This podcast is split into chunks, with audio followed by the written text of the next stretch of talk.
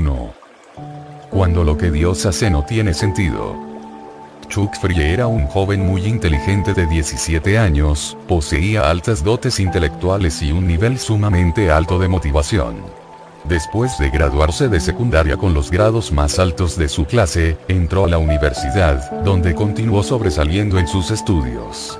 Cuando obtuvo su licenciatura en ciencias, solicitó su ingreso a varias facultades de medicina. La competencia para que alguien fuera aceptado en una facultad de medicina era muy grande en ese tiempo, y lo sigue siendo hoy. En ese entonces, yo era profesor en la Facultad de Medicina de la Universidad del Sur de California, donde cada año recibían 6.000 solicitudes, y solamente 106 alumnos eran aceptados. Eso era algo típico de los programas autorizados de estudios médicos en esa área. A pesar de que las probabilidades eran muy pocas, Chuck fue aceptado en la Facultad de Medicina de la Universidad de Arizona, y comenzó sus estudios en el mes de septiembre.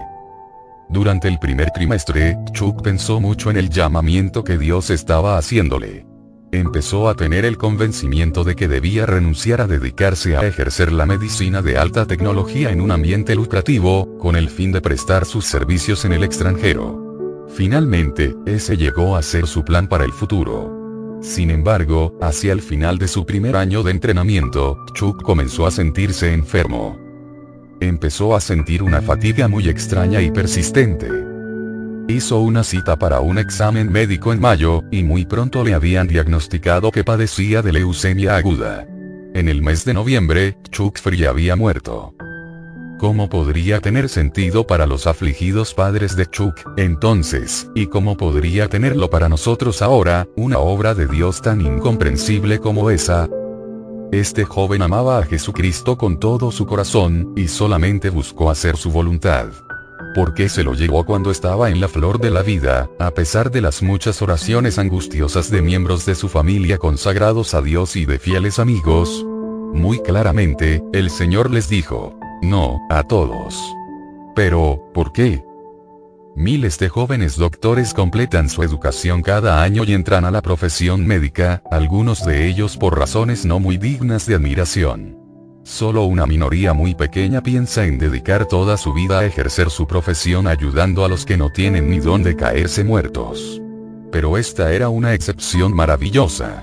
Si se le hubiera permitido vivir, Chuck hubiera podido atender a miles de personas pobres y necesitadas, que de otra manera, sufrirían y morirían irremediablemente.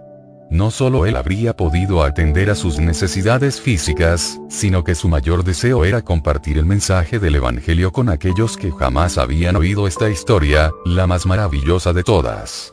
Así que, sencillamente, su muerte no tenía sentido. Imagínese, junto conmigo, a la enorme cantidad de personas gravemente enfermas, a las que el Dr. Charlie Free hubiera podido ayudar durante su vida. Algunas con cáncer, otras con tuberculosis o con trastornos congénitos. Y algunas, que aún serían niños demasiado pequeños para ni siquiera poder comprender su dolor. ¿Por qué habría de negarles la divina providencia sus dedicados servicios de médico, Existe otra dimensión de la historia de Free que completa el cuadro. En el mes de marzo, de su primer año en la Facultad de Medicina, Chuck se había comprometido para casarse. Su novia se llamaba Karen Ernst, y era también una creyente consagrada a Jesucristo. Seis semanas después de su compromiso, ella se enteró de la enfermedad mortal que Chuck padecía, pero decidió seguir adelante con los planes para la boda. Ambos se convirtieron en marido y mujer, menos de dos horas antes de su trágica muerte. Luego, Care se matriculó en la Facultad de Medicina de la Universidad de Arizona, y después de graduarse se dedicó a trabajar como doctora misionera en Swaziland, África del Sur. La doctora Frille sirvió allí hasta 1992, en un hospital sostenido por una iglesia. Estoy seguro de que ella se pregunta, en medio de tanto sufrimiento, por qué no le fue permitido a su brillante y joven esposo que cumpliera su misión como su colega en la profesión médica. Y, verdaderamente, yo me hago esa pregunta también. Los grandes teólogos del mundo pueden pensar en el dilema que nos plantea la muerte de Chuck Frie por los próximos 50 años, pero no es probable que lleguen a presentar una explicación satisfactoria.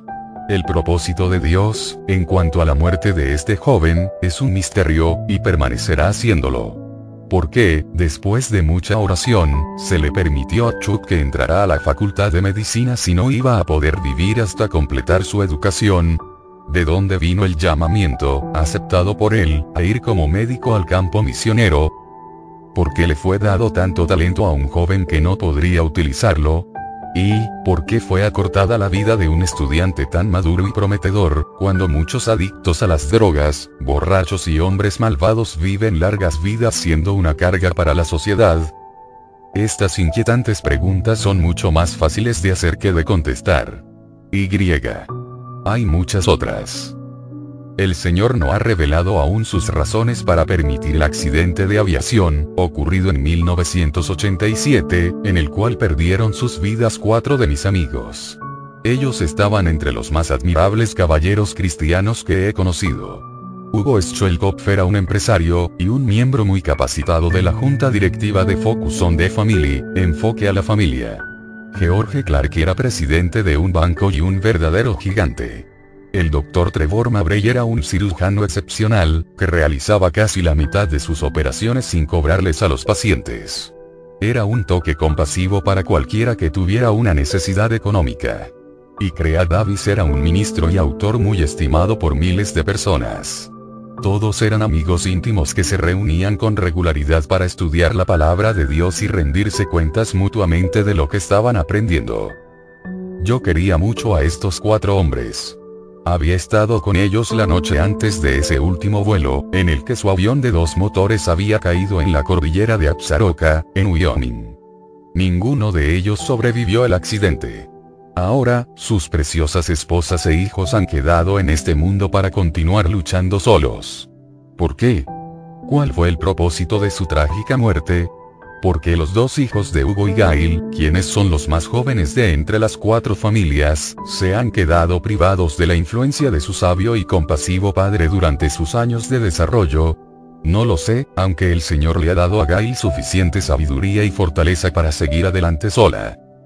Al decir por primera vez el temible por qué, también pienso en nuestros estimados amigos, Harry y Mary el Dr. Witte es presidente de los Navegantes, organización mundial dedicada a conocer a Cristo y a hacer que otros le conozcan. Los Witte son personas maravillosas que aman al Señor y viven de acuerdo con los preceptos de la Biblia. Pero ya han tenido su parte de sufrimientos. Durante varios meses, su hijo, Steve, trabajó manejando un taxi mientras buscaba comenzar una carrera en radiodifusión. Pero no sabía que jamás lograría su sueño. Una noche, a una hora avanzada, en la tranquila ciudad de Colorado Springs, Steve fue asesinado por un pasajero trastornado. El asesino fue un conocido criminal y adicto a las drogas, que tenía un largo historial de crímenes cometidos. Cuando lo detuvieron, la policía se enteró de que él había llamado al taxi con la intención de dispararle a cualquiera que fuera a buscarle. Muchos otros choferes pudieron haber contestado la llamada, pero fue Steve Witte quien lo hizo. Fue un caso de brutalidad casual, sin ton ni son. Y esto ocurrió dentro de una familia que fielmente había honrado y servido a Dios durante años de total dedicación. Me acuerdo también de una iglesia en Dallas, Texas, que hace algunos años fue destruida por un tornado. De repente, el torbellino descendió del hirviente cielo y escogió el edificio de esta iglesia para destruirlo. Luego se elevó de nuevo, sin casi causar ningún daño en el área alrededor de la iglesia. ¿Cómo interpretaría usted esta obra de Dios si fuera miembro de esa congregación? Tal vez, el Señor estaba disgustado con algo que estaba ocurriendo en la iglesia, pero dudo que esa fuera la manera en que mostró su disgusto. Si fuera así como Dios trata con la desobediencia, entonces tarde o temprano cada santuario estaría en peligro. Así que, ¿cómo explicamos la destrucción causada por el tornado tan selectivamente? Yo no trataría de explicarlo. Sencillamente, hay momentos cuando las cosas salen mal por razones que quizás nunca comprenderemos.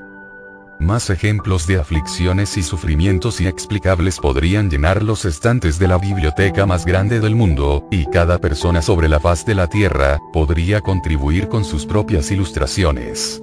No es fácil el racionalizar las guerras, el hambre, las enfermedades, los desastres naturales y las muertes prematuras. Pero las desdichas de esta clase, en gran escala, a veces inquietan menos a la persona que las circunstancias con que nos enfrentamos personalmente cada uno de nosotros cáncer, insuficiencia renal, enfermedades cardíacas, síndrome de muerte infantil repentina, parálisis cerebral, mongolismo, violación, soledad, rechazo, fracaso, infertilidad, viudez. Estas, y un millón de otras fuentes de sufrimiento experimentado por los seres humanos, plantean preguntas inevitables que inquietan el alma. ¿Por qué ha permitido Dios que me ocurra esto a mí? Esta es una pregunta a la que todos los creyentes, y muchos incrédulos, se han esforzado por contestar. Y contrario a lo que las enseñanzas de algunos cristianos en ciertos círculos, típicamente, el Señor no se apresura en explicar lo que Él está haciendo. Si usted cree que Dios tiene la obligación de explicarnos su conducta, usted debiera examinar los siguientes pasajes de la Biblia. Salomón escribió en Proverbios 25, 2. Gloria de Dios es encubrir un asunto, Isaías 45, 15, declara. Verdaderamente tú eres Dios que te encubres, en Deuteronomio 29, 29, y bla, leemos. Las cosas secretas pertenecen al Señor nuestro Dios, Eclesiastés 11, 5, proclama. Como tú no sabes cuál es el camino del viento, o cómo crecen los huesos en el vientre de la mujer encinta, así ignoras la obra de Dios, el cual hace todas las cosas. Isaías 55, 8, 9, bla, enseña. Porque mis pensamientos no son vuestros pensamientos, ni vuestros caminos mis caminos, declara el Señor. Porque como los cielos son más altos que la tierra, así mis caminos son más altos que vuestros caminos, y mis pensamientos más que vuestros pensamientos. Desde luego, la Biblia nos dice que nosotros carecemos de la capacidad para comprender la mente infinita de Dios o la manera en que Él interviene en nuestras vidas. Qué arrogantes somos cuando pensamos lo contrario. Tratar de analizar su omnipotencia es como si una ameba tratara de comprender el comportamiento del ser humano. Romanos 11, 33, indica que los juicios de Dios son insondables, y sus caminos inescrutables. Una manera de hablar parecida a esta, la encontramos en 1 Corintios 2, 16, y bla, donde dice, porque quien ha conocido la mente del Señor, para que le instruya, por supuesto, a no ser que Dios escoja explicarnos su comportamiento, lo cual no suele hacer, sus motivos y propósitos están fuera del alcance de nosotros los seres mortales. Lo que esto quiere decir, en términos prácticos, es que muchas de nuestras preguntas, especialmente las que empiezan con las palabras ¿por qué?, tendrán que quedarse sin respuesta por ahora. El apóstol Pablo se refirió al problema de las preguntas sin contestar, cuando escribió, Ahora vemos por espejo, oscuramente. Mas entonces veremos cara a cara. Ahora conozco en parte. Pero entonces conoceré como fui conocido 1 Corintios 13, 12. Pablo estaba explicando que no tendremos el cuadro completo hasta que estemos en la eternidad. De ahí se deduce que debemos aprender a aceptar nuestra comprensión parcial. Lamentablemente, muchos jóvenes creyentes, y también algunos más viejos, no saben que habrá momentos en la vida de cada persona, cuando las circunstancias no tienen sentido, cuando nos parece que lo que Dios ha hecho no tiene sentido. Este es un aspecto de la fe cristiana del cual no se habla mucho tenemos tendencia a enseñarles a los nuevos cristianos las porciones de nuestra teología que son atractivas a la mente secular. Por ejemplo, Campus Crusade for Christ Cruzada Estudiantil y Profesional para Cristo, un ministerio evangelístico al cual respeto mucho, ha distribuido millones de folletos titulados Las cuatro leyes espirituales. El primero de esos cuatro principios bíblicos dice, Dios le ama y tiene un plan maravilloso para su vida. Esa declaración es totalmente verdadera. Sin embargo, da a entender que el creyente siempre comprenderá ese plan maravilloso, y que lo aprobará. Eso podría no ser cierto. Para algunas personas, tales como Johnny Erickson Tada, el plan maravilloso significa vivir en una silla de ruedas como una cuadriplégica. Para otras significa una muerte prematura, pobreza o el desprecio de la sociedad. Para el profeta Jeremías, significó ser arrojado en una cisterna. Para otros personajes bíblicos significó su ejecución. Sin embargo, aun en las más terribles de las circunstancias, el plan de Dios es maravilloso, porque finalmente, a los que aman a Dios todas las cosas que estén en armonía con su voluntad les ayudan a bien, esto es, a los que conforme a su propósito son llamados. Romanos 8, 28. Aún así, no es difícil el comprender cómo puede producirse la confusión en cuanto a esto, especialmente en los jóvenes. Durante la juventud, cuando la salud es buena, y los problemas, los fracasos y las aflicciones todavía no han sacudido su pequeño y tranquilo mundo, es relativamente fácil armar el rompecabezas. Uno puede creer sinceramente, y tiene buenos indicios de ello, que siempre será así. Tal persona es extremadamente vulnerable a la confusión espiritual si tiene problemas durante esa época. El Dr. Richard Seltzer es un cirujano y uno de mis autores favoritos. Él escribe las descripciones más hermosas y compasivas de sus pacientes y de los dramas humanos con que los mismos se enfrentan. En su libro titulado Letters to a un Doctor Cartas para un joven doctor, dijo que la mayoría de nosotros parecemos estar protegidos durante algún tiempo por una membrana imaginaria que nos protege del horror. Cada día, caminamos dentro de ella y a través de ella, pero casi no nos damos cuenta de su presencia. De la misma manera en que el sistema inmunológico nos protege de la presencia invisible de las bacterias dañinas, esta membrana mítica nos protege de las situaciones que ponen en peligro nuestra vida. Desde luego, no todos los jóvenes tienen esta protección, porque los niños también mueren de cáncer, de problemas congénitos del corazón y de otras clases de trastornos pero la mayoría de ellos están protegidos, y no se dan cuenta de esto. Entonces, a medida que pasan los años, un día ocurre. Sin ningún aviso, la membrana se rasga, y el horror penetra en la vida de la persona o en la de uno de sus seres queridos. Es en ese momento que una crisis teológica se presenta inesperadamente. ¿Qué es lo que estoy sugiriendo? que nuestro Padre Celestial no se preocupa por sus vulnerables hijos o no se interesa en ellos, que se burla de nosotros, los simples mortales, como si fuéramos parte de alguna broma cósmica, pero él, es casi una blasfemia el escribir tales disparates.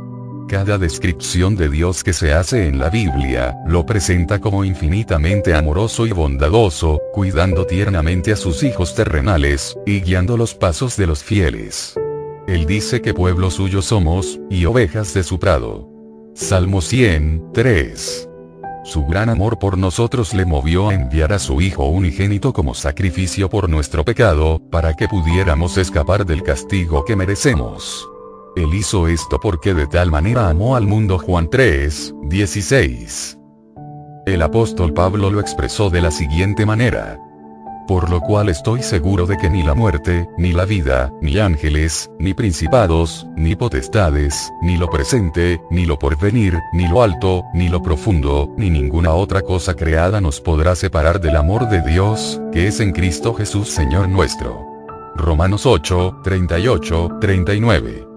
Isaías nos comunicó este mensaje enviado directamente por nuestro Padre Celestial. No temas, porque yo estoy contigo. No desmayes, porque yo soy tu Dios que te esfuerzo. Siempre te ayudaré, siempre te sustentaré con la diestra de mi justicia. Isaías 41, 10. No, el problema no tiene nada que ver con el amor y la misericordia de Dios. Sin embargo, el problema persiste. Mi principal preocupación acerca de esto, y la razón por la que decidí escribir este libro, es ayudar a mis hermanos en la fe que están luchando con circunstancias que no tienen sentido. En mi trabajo aconsejando a familias que están experimentando distintas pruebas, desde enfermedades y muerte hasta conflictos matrimoniales y rebelión de sus hijos adolescentes, algo muy común que he encontrado es que quienes tienen esas clases de crisis se sienten muy frustrados con Dios.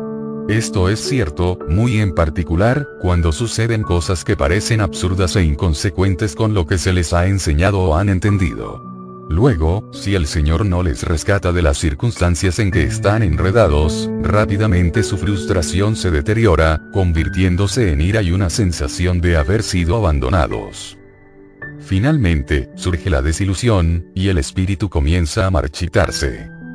Esto puede aún ocurrirle a niños muy pequeños, quienes son vulnerables a sentirse rechazados por Dios. Me acuerdo de un muchacho, llamado Cristóbal, al cual se le había quemado la cara en un fuego. Este joven le envió la siguiente nota a su psicoterapeuta. Estimado doctor Garner, una persona grande, era un muchacho que tenía unos 13 años de edad, me llamó Tortuga, y yo sé que me llamó así por motivo de mi cirugía plástica. Y creo que Dios me odia debido a mi labio. Y cuando me muera probablemente me mandará al infierno. Le quiere, Cristóbal. Por supuesto, Cristóbal llegó a la conclusión de que su deformidad era evidencia del rechazo de Dios. La deducción lógica de un niño es, si Dios es todopoderoso y lo sabe todo, ¿por qué dejó que algo tan terrible me ocurriera? Debe odiarme. Lamentablemente, Cristóbal no es el único que piensa así. Muchos otros creen la misma mentira satánica. En realidad, algún día la mayoría de nosotros sentiremos esa misma clase de alejamiento de Dios. ¿Por qué sucederá esto? Porque las personas que llegan a vivir lo suficiente, a la larga se enfrentarán a situaciones que no podrán comprender. Todos los seres humanos somos iguales. Permítame decirlo otra vez. Decir que siempre comprenderemos lo que Dios hace y como nuestro sufrimiento y nuestras desilusiones son parte de su plan, es tener un concepto equivocado de la Biblia. Tarde o temprano, la mayoría de nosotros llegaremos a encontrarnos en una situación en la que pareciera que Dios ha perdido el control, o el interés, en lo que está sucediendo. Esta idea solo es una ilusión, pero tiene consecuencias peligrosas para nuestra salud espiritual y mental. Lo curioso del caso es que no son el dolor y el sufrimiento los que causan el mayor daño. La confusión es el factor que hace trizas la fe.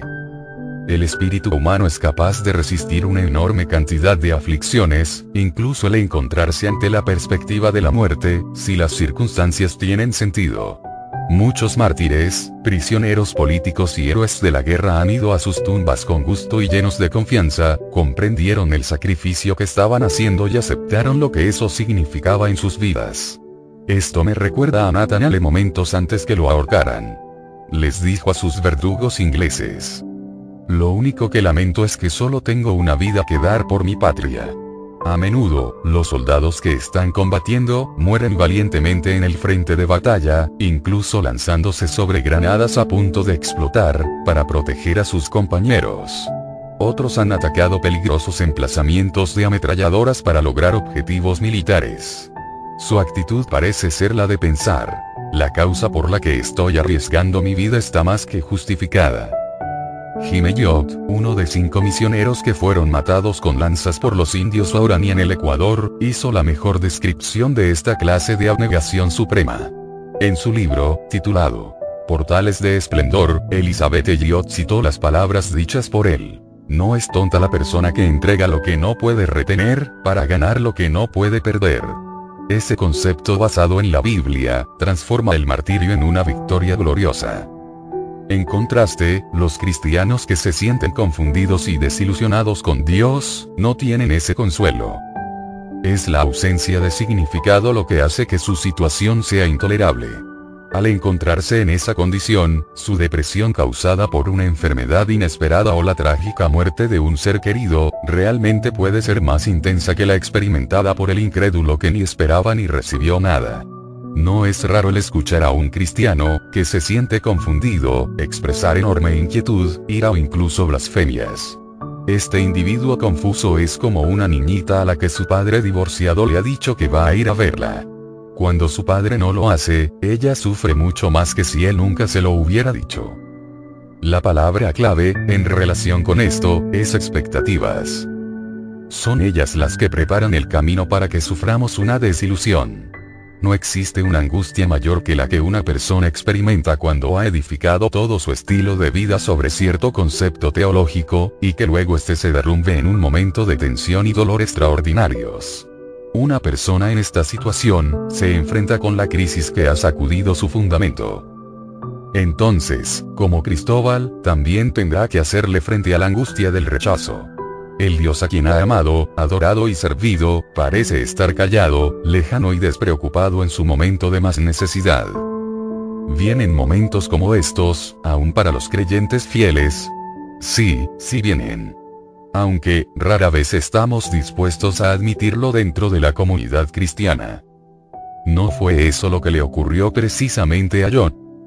Aunque este hombre temeroso de Dios, de tiempos antiguos, no había hecho nada malo, en cuestión de horas sufrió una serie de pérdidas asombrosas. He oído muchos sermones sobre la vida de este extraordinario personaje del Antiguo Testamento, pero frecuentemente la causa de la frustración más intensa, experimentada por Job, es decir, el no poder encontrar a Dios, ha sido pasada por alto. Y esta es de esencial importancia en la historia. Job lo perdió todo. Sus hijos, su riqueza, sus criados, su reputación y sus amigos. Pero esas tragedias, a pesar de ser tan terribles, no fueron la causa de la mayor angustia experimentada por él. En cambio, Jot postrándose en tierra, adoró, y dijo, Desnudo salí del vientre de mi madre, y desnudo volveré allá. El Señor dio, y el Señor quitó. Bendito sea el nombre del Señor. Job 1, 20, 21, y. Luego, Dios permitió a Satanás que afligiera a Job físicamente. Fue herido con una sarna maligna desde la planta del pie hasta la coronilla de la cabeza. Job 2, 7. Su esposa se enojó y provocó a Job para que maldijera a Dios y se muriera.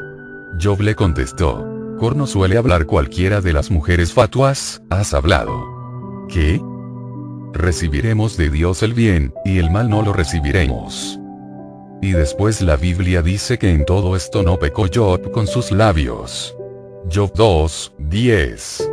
Qué increíble hombre de fe. Ni siquiera la muerte podía hacer flaquear su confianza en Dios, mientras proclamaba, aunque Él me mataré, en Él esperaré. Job 13, 15. Sin embargo, finalmente, Job llegó al punto de la desesperación. Este hombre de imponente fortaleza, que le había hecho frente a la enfermedad, a la muerte y a pérdidas catastróficas, pronto se enfrentó con una circunstancia que amenazó con vencerle. Surgió de su incapacidad para encontrar a Dios. Pasó por un periodo en el cual la presencia del Todopoderoso estaba oculta de sus ojos. Pero lo más importante de todo fue que Dios no le hablaba. Job expresó su enorme angustia con las siguientes palabras. Hablaré con amargura porque es más grave mi llaga que mi gemido. ¿Quién me diera el saber dónde hallar a Dios? Yo iría hasta su silla. Expondría mi causa delante de él, y llenaría mi boca de argumentos. Yo sabría lo que él me respondiese, y entendería lo que me dijera. ¿Contendería conmigo con grandeza de fuerza? No. Antes él me atendería. Allí el justo razonaría con él. Y yo escaparía para siempre de mi juez. He aquí yo iré al oriente, y no lo hallaré. Y al occidente, y no lo percibiré. Si muestra su poder al norte, yo no lo veré. Al sur se esconderá, y no lo veré. Job 23, 2, 9.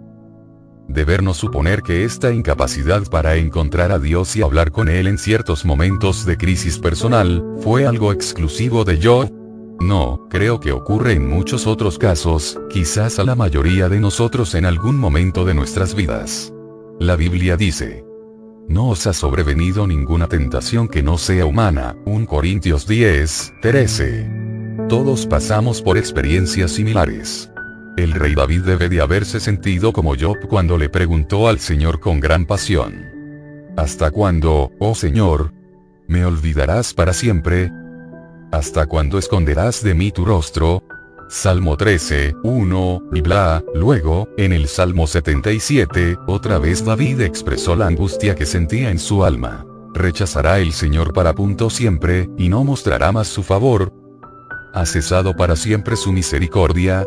VB 7, 8, en 2 Crónicas 32, 31 se nos dice que Dios lo dejó a Ezequías, para probarle, para hacer conocer todo lo que estaba en su corazón. Hasta Jesús preguntó por qué había sido abandonado por Dios durante sus últimas horas en la cruz, lo cual es un ejemplo de la experiencia que estoy describiendo. Estoy convencido de que este y otros ejemplos bíblicos nos han sido dados para ayudarnos a comprender un fenómeno espiritual que es sumamente importante. Al parecer, a la mayoría de los creyentes se les permite atravesar por valles emocionales y espirituales, cuyo propósito es probar su fe en el crisol del fuego. ¿Por qué? porque la fe ocupa el primer lugar en la lista de prioridades de Dios. Él dijo que sin ella es imposible agradarle a Él, Hebreos 11, 6. ¿Y qué cosa es la fe? Es la certeza de lo que se espera, la convicción de lo que no se ve. Hebreos 11, 1. Esta decisión de creer cuando no se nos ha dado la prueba ni hemos recibido respuestas a nuestras preguntas es fundamental para nuestra relación con el Señor. Él jamás hará nada que pueda destruir la necesidad de tener fe. En realidad, Él nos guía a través de los tiempos de prueba, específicamente para cultivar esa confianza y dependencia en Él. Hebreos 11, 6, 7. Sin embargo, una respuesta teológica como esta, quita el dolor y la frustración que sentimos cuando andamos por un desierto espiritual. Y la mayoría de nosotros no manejamos las dificultades tan bien como yo y David. Cuando la presión está siendo ejercida sobre nosotros y la confusión aumenta, algunos creyentes experimentan una terrible crisis espiritual. Pierden de vista a Dios.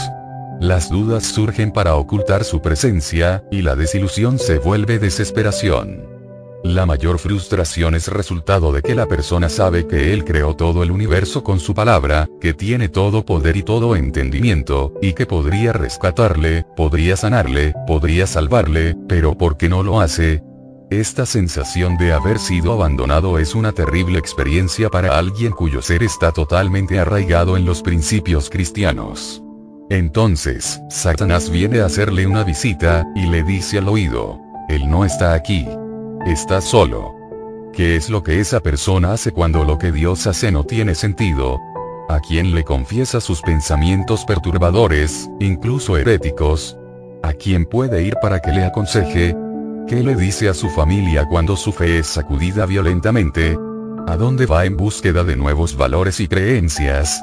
Mientras trata de encontrar algo más seguro en que confiar, se da cuenta de que no hay otro nombre, no hay otro Dios, al que pueda acudir. En Santiago 1, 8 se menciona a esta clase de individuo, dice que el hombre de doble ánimo es inconstante en todos sus caminos. De todas las personas, es la más desdichada y confusa. Tal persona me recuerda a una vid que creció detrás de la casa que Shirley y yo teníamos en el sur de California. Era una planta ambiciosa que tenía un plan secreto para conquistar el mundo. En su paso se encontraba un hermoso roble, que tenía 150 años, al cual yo tenía muchos deseos de protegerlo. Cada pocos meses, miraba por la ventana de atrás, y notaba que de nuevo la vida había atacado al árbol. Allí estaba, yendo en su camino hacia arriba, enredándose alrededor del tronco y de las ramas más altas. Si se le permitía continuar, el roble sucumbiría bajo la invasión de aquella vida asesina. La solución fue bastante sencilla. En vez de arrancar la planta del árbol, lo cual habría dañado la corteza de este, hice un rápido corte cerca de la parte más baja de la vid, y la dejé allí. Aunque parecía que nada había sucedido, el monstruo verde había recibido un golpe mortal. Al día siguiente, sus hojas se veían algo opacas. Dos o tres días después, habían perdido un poco el color alrededor de los bordes. Pronto comenzaron a verse bronceadas con manchas negras cerca del centro. Luego, empezaron a caerse, quedando solo un palito seco que sobresalía desde el tronco. Finalmente, el palito se desprendió cayendo al suelo, y el árbol permaneció en pie solo. Eso basta en cuanto ambición ciega. Está clara la analogía, los cristianos que pierden de vista a Dios durante un periodo de confusión espiritual son como la viña trepadora que ha sido cortada de su fuente de vida. Están privados de alimento y fuerza. Al principio parecen salir adelante, pero la vida oculta es mortal. Comienzan a marchitarse bajo el calor del sol. Suelen dejar de asistir a la iglesia, leer la Biblia y orar. Algunos pierden el control de sí mismos, y empiezan a hacer cosas que nunca antes habían pensado hacer. Pero no tienen paz en sus corazones. En realidad, algunas de las personas más amargadas e infelices sobre la faz de la tierra son las que se han separado del Dios que ya no comprenden ni confían en Él. Jesús habló de esta relación en el capítulo 15 del Evangelio de Juan, versículos 5 y 6, donde dijo, Yo soy la vid, vosotros los pámpanos. El que permanece en mí, y yo en él, éste lleva mucho fruto. Porque separados de mí nada podéis hacer. El que en mí no permanece, será echado fuera como pámpano, y se secará. Y los recogen, y los echan en el fuego, y arden. Si usted se encuentra entre las personas que han estado separadas de la vid por causa de la desilusión o de la confusión, he escrito pensando en usted. Sé que está sufriendo. Comprendo el dolor que inundó su alma cuando murió su hijo, o su esposo le traicionó, o su amada esposa partió de este mundo para ir con Jesús. Usted no pudo encontrar una explicación para el terremoto devastador, o el fuego, o el terrible tornado, o la tempestad de lluvia, fuera de tiempo, que arruinó sus cosechas. La compañía de seguros dijo que fue obra de Dios.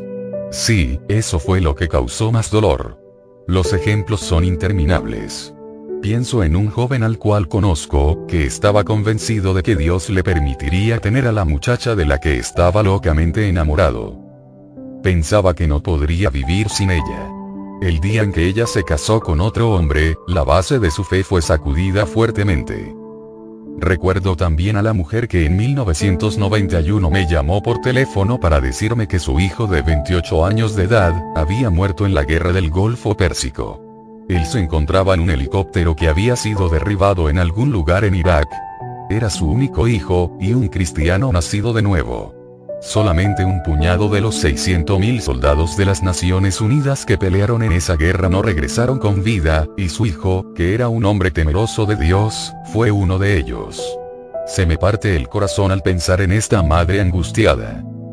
El gran peligro en que se encuentran las personas que han experimentado esta clase de tragedia es que Satanás utilizará su dolor para hacerles creer que Dios les ha escogido como víctimas. ¿Qué trampa mortal es esa?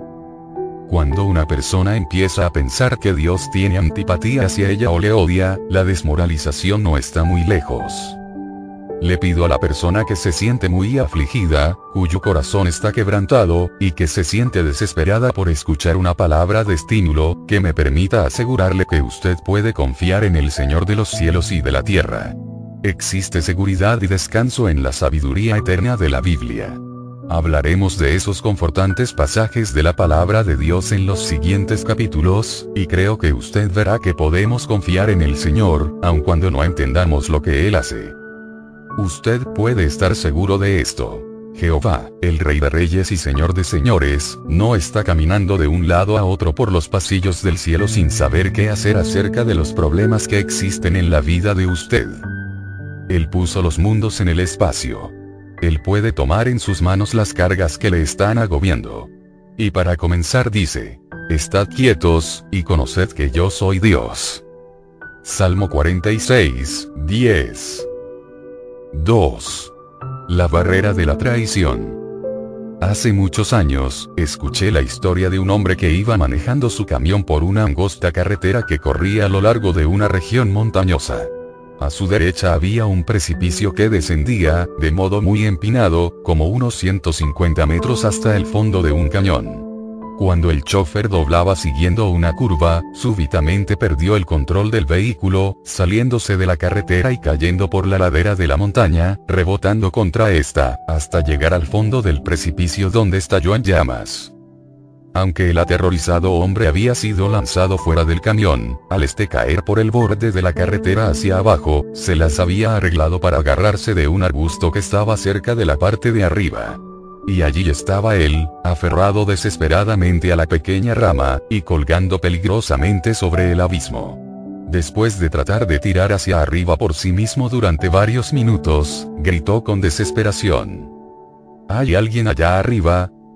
A los pocos segundos, la potente voz del Señor resonó en toda la montaña, diciendo, Sí, yo estoy aquí. ¿Qué quieres? El hombre suplicó. Por favor, sálvame. No puedo seguir agarrado de esta rama por mucho más tiempo. Después de otra angustiosa pausa, la voz dijo. Está bien. Voy a salvarte. Pero primero tienes que soltarte de la rama, y confiar en que yo te vaya a agarrar. Solo suéltate ahora. Mis manos estarán debajo de ti. El hombre, que estaba balanceándose peligrosamente agarrado de la rama, miró por encima de su hombro al camión en llamas que se encontraba en el fondo del precipicio, y luego gritó, ¿Hay alguien más, que me pueda ayudar? ¿Se ha encontrado usted alguna vez en un aprieto parecido a este? ¿Le ha suplicado alguna vez a Dios que le ayude en una situación angustiosa, y le ha contestado pidiéndole que usted confíe en Él con su vida? ¿Ha considerado alguna vez la respuesta de Dios, y luego ha preguntado, ¿hay alguien más que me pueda ayudar? Como hemos indicado, esta no es una experiencia fuera de lo común en la vida cristiana. Nosotros creernos que sabemos qué es lo que necesitarnos en un momento de crisis, pero a menudo Dios tiene otras ideas. Después de años de recibir continuamente respuestas a nuestras oraciones, puede ser que el Señor escoja no concedernos una petición que creemos que es de importancia vital. Y cuando eso ocurre, en cuestión de unos momentos, el mundo se nos cae encima. El pánico se apodera de nuestra alma, a medida que esa cuestión de vida o muerte nos mantiene pendientes de un hilo. Los violentos latidos del corazón revelan la ansiedad que sentimos en lo más profundo de nuestro ser, y nos preguntamos, ¿dónde está Dios? ¿Sabe Él lo que está ocurriendo? ¿Le importa? ¿Por qué se ha oscurecido el cielo y permanece silencioso? ¿Qué es lo que he hecho para merecer que Dios me abandone de esta manera? ¿No le he servido con un corazón dispuesto a hacerlo?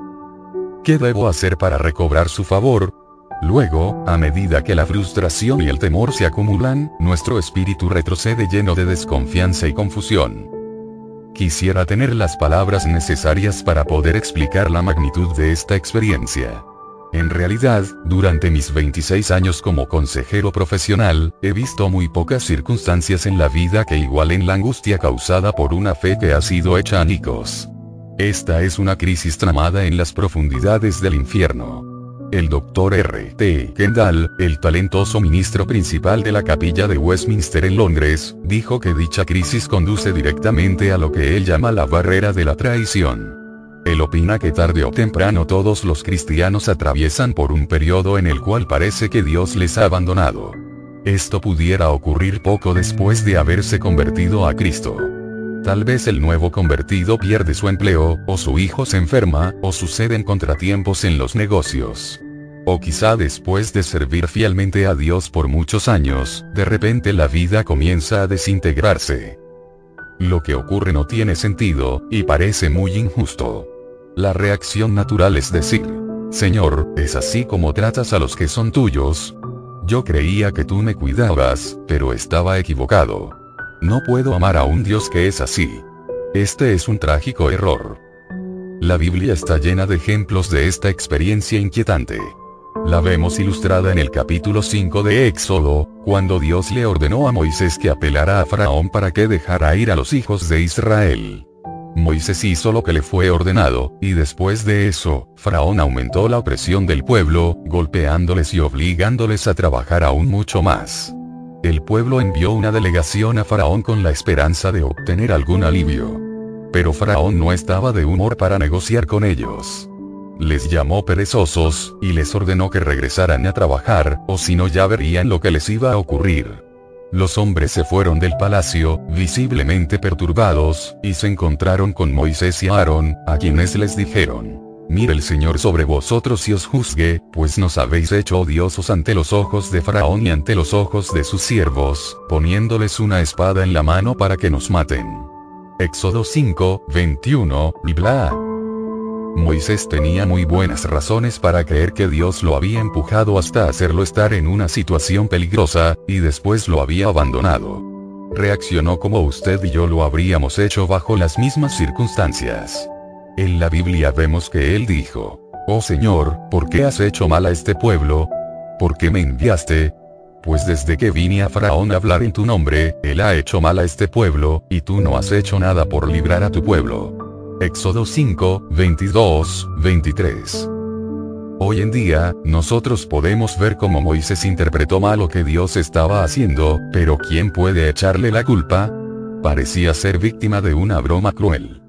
Afortunadamente, Moisés se aferró a su fe hasta que comenzó a entender el plan de Dios. La mayoría de nosotros no lo hacemos tan bien. Nos damos por vencidos antes que las piezas del rompecabezas empiecen a encajar en su lugar para siempre, después de eso, nos sentimos desilusionados y heridos. El doctor Kendall dijo que más de 99% de nosotros no atravesamos esta barrera de la traición, después de sentirnos abandonados por Dios. Entonces nuestra fe es estorbada por una experiencia amarga que no podemos olvidar. Estoy de acuerdo con el comentario del doctor Kendall. Muchas personas que quieren servir al Señor son víctimas de una terrible mentira que les aleja del dador de vida. Como sabemos, Satanás es el padre de mentira. Juan 8, 44, y como león rugiente, anda alrededor buscando a quien devorar. 2 Pedro 5, 8. Su propósito específico es desanimarnos y torcer la verdad. Por lo general, se puede esperar que va a aparecer en el momento cuando el desaliento sea mayor, susurrando al oído sus malvados pensamientos y burlándose del creyente herido. Para el bien de aquellos que están sufriendo ese terrible ataque a su fe, quiero compartir algunas experiencias parecidas en las vidas de otros cristianos. Como dije anteriormente, es importante que usted sepa que no está solo. El dolor y el desaliento que siente, que podría guiarle a preguntar, ¿Por qué tiene que sucederme esto a mí? No es exclusivo de usted. Dios no le ha escogido para hacerle sentir afligido. La mayoría de nosotros estamos destinados, según parece, a golpearnos la cabeza contra la misma antigua roca. Desde tiempos inmemoriales, los hombres y las mujeres se han angustiado por las mismas circunstancias llenas de tensiones que estaban fuera de toda explicación lógica. Tarde o temprano, esto nos sucede a todos. Millones han ido por ese camino. Y a pesar de lo que algunos cristianos le dirán a usted, el que seamos seguidores de Cristo no nos garantiza que nos veremos libres de estas tormentas de la vida. Por ejemplo, piense en la vida y muerte del Dr. Paul Carlson. En 1961, se unió a una agencia de auxilio a los necesitados, para servir como médico misionero en el Congo belga. Se trataba de un compromiso de solo seis meses, pero lo que vio allí cambió su vida. Cuando regresó a su próspero consultorio médico en Redondo Beach, California, no podía olvidar a las personas que no tenían ninguna esperanza, que había visto en aquel lugar. Le dijo a un colega, si solo pudieras ver la necesidad no podrías comerte ese sándwich. Muy pronto, el Dr. Carlson y su familia se mudaron a África, donde estableció una clínica improvisada, en la cual a veces hacía cirugías alumbrándose con nada más que una linterna, y hacía visitas a sus pacientes en sus hogares, yendo en su motocicleta. Su salario disminuyó a 3.230 dólares por año, pero no le importaba el dinero. Él estaba marchando al compás de un tambor diferente. Sin embargo, dos años después, el Dr. Carlson se convirtió en un rehén en un sangriento conflicto entre facciones rivales en el Congo belga. Él se encontraba entre un pequeño grupo de norteamericanos que tenían en cautiverio cerca del campo de batalla. Se les presentó una momentánea oportunidad de escapar trepando por un muro y saltando al otro lado donde se habrían encontrado libres de peligro. El Dr. Carlson logró subir hasta la parte superior de la barrera, y estaba a punto de verse libre, cuando una ráfaga de balas despedazó su cuerpo. Cayó de espaldas en el patio, y allí murió. Fue un asesinato sin sentido, cometido por los rebeldes, con el cual no tenía nada que ganar. La revista Times, en su reportaje del asesinato, dijo lo siguiente acerca de este médico. El asesinato del Dr. Carlson, junto con la masacre de otro centenar de blancos y miles de negros, tuvo un significado especial y trágico. Él simbolizaba a todos los hombres blancos, y hay muchos otros como él, que lo único que quieren de África es que les permitan tener una oportunidad de ayudarle. Él no era un santo, ni tampoco fue su intención convertirse en un mártir. Era un médico muy hábil quien, como resultado de su fervorosa fe cristiana y un sentido de sencillo humanitarismo, había ido al Congo a tratar a los enfermos. Esa dedicación humanitaria le costó la vida al doctor Paul Earle Carlson. Y esto nos deja preguntando, ¿por qué, señor? ¿Por qué no pudiste distraer al que hizo los disparos aunque hubiera sido por un instante? Incluso una mariposa volando delante de su nariz, o un poco de sudor en sus ojos, hubiera podido cambiar ese trágico resultado. Pero no hubo ninguna distracción, y así llegó a su final la vida de un buen hombre, que dejó atrás a una amorosa esposa y a dos hijos. ¿Y qué le parece la experiencia de mis amigos Daryl y Clarita Gustafson? Hacía muchos años que no podían tener hijos, a pesar de exámenes médicos y tratamientos minuciosos.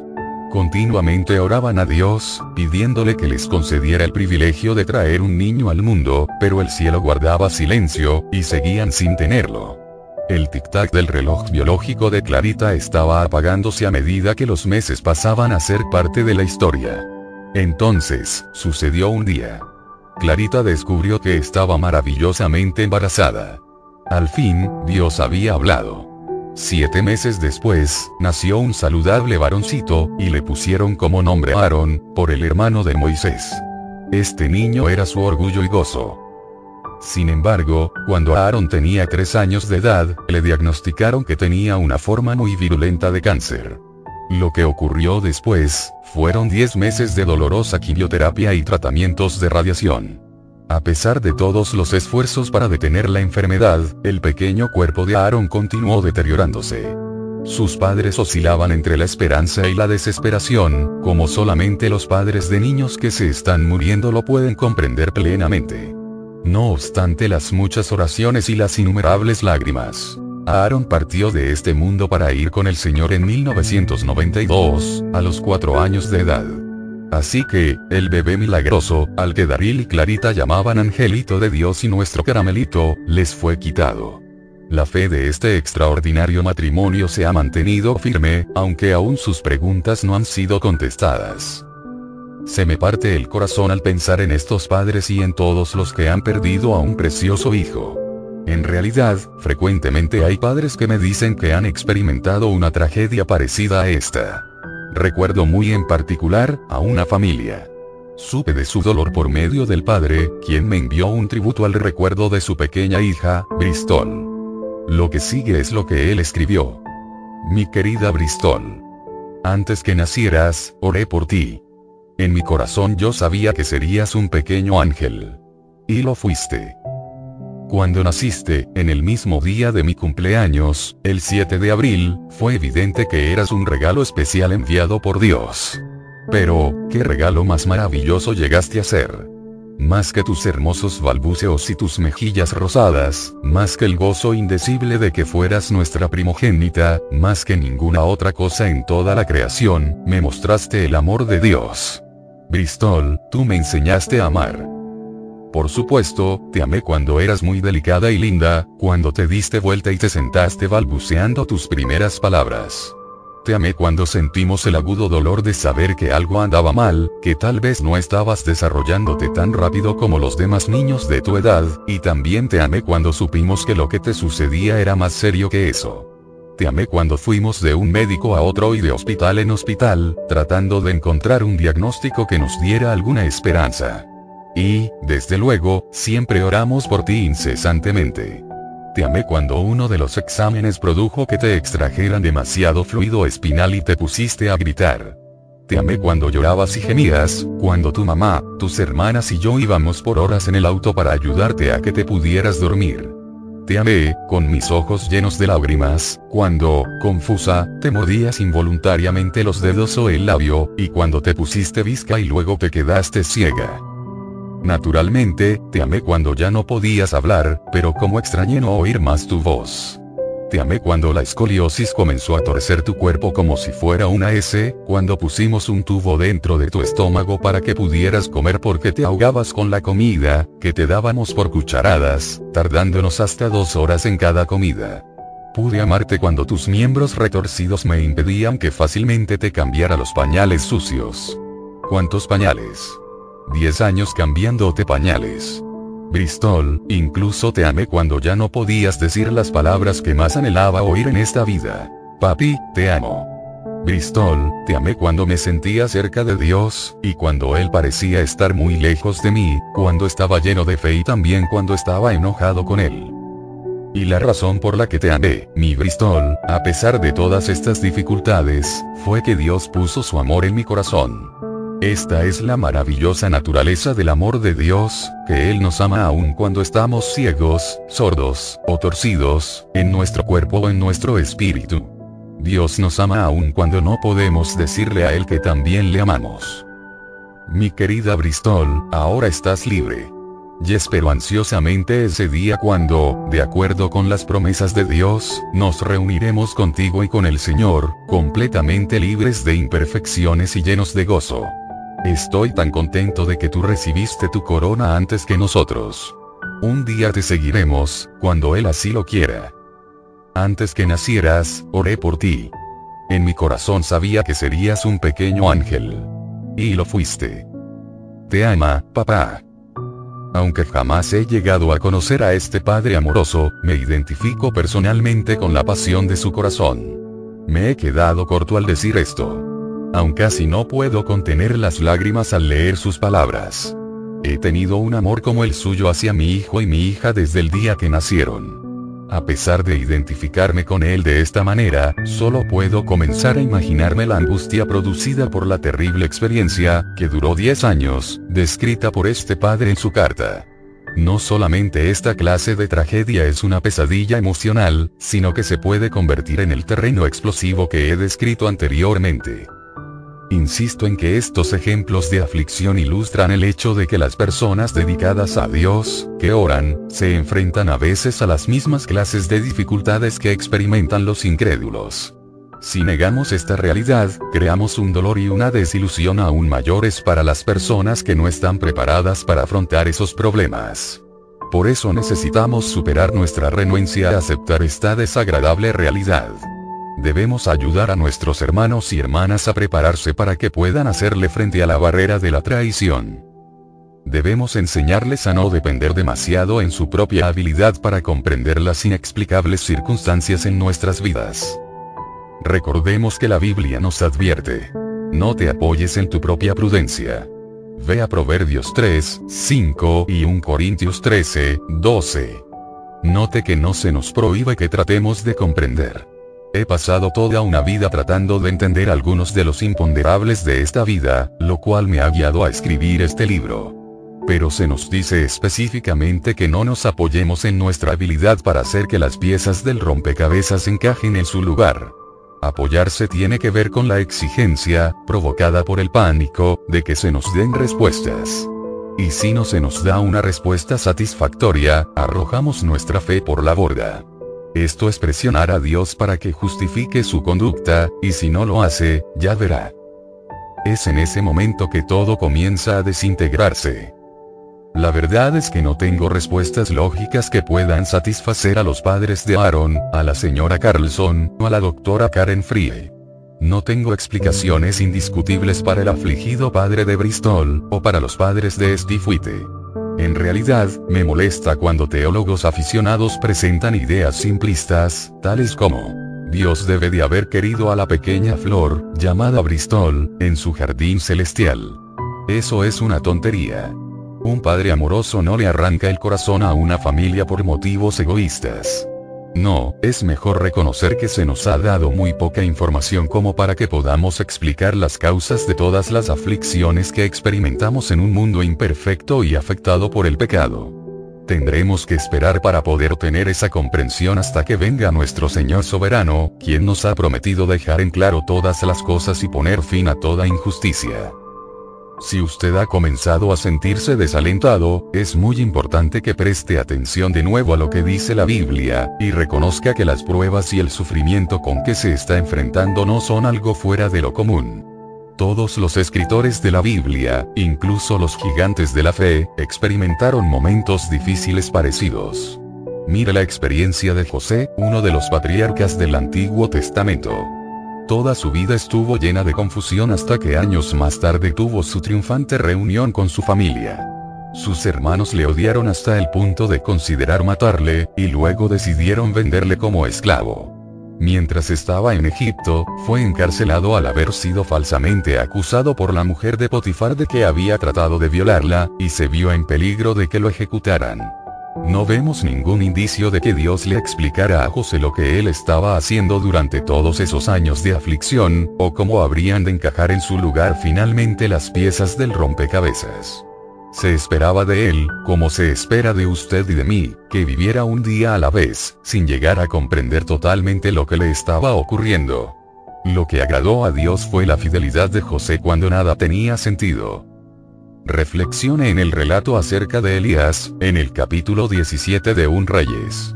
En los versículos 3 y 4 Dios le dice, Apártate de aquí, y vuélvete al oriente, y escóndete en el arroyo de Kerit, que está frente al Jordán. Beberás del arroyo. Y yo he mandado a los cuervos que te den allí de comer. Esas fueron buenas noticias, teniendo en cuenta la gran sequía que había en el país durante ese tiempo. Por lo menos, no moriría de sed. Pero luego leemos en el versículo 7 las siguientes palabras. Pasados algunos días, se secó el arroyo, porque no había llovido sobre la tierra. Qué cosa más extraña la que ocurrió.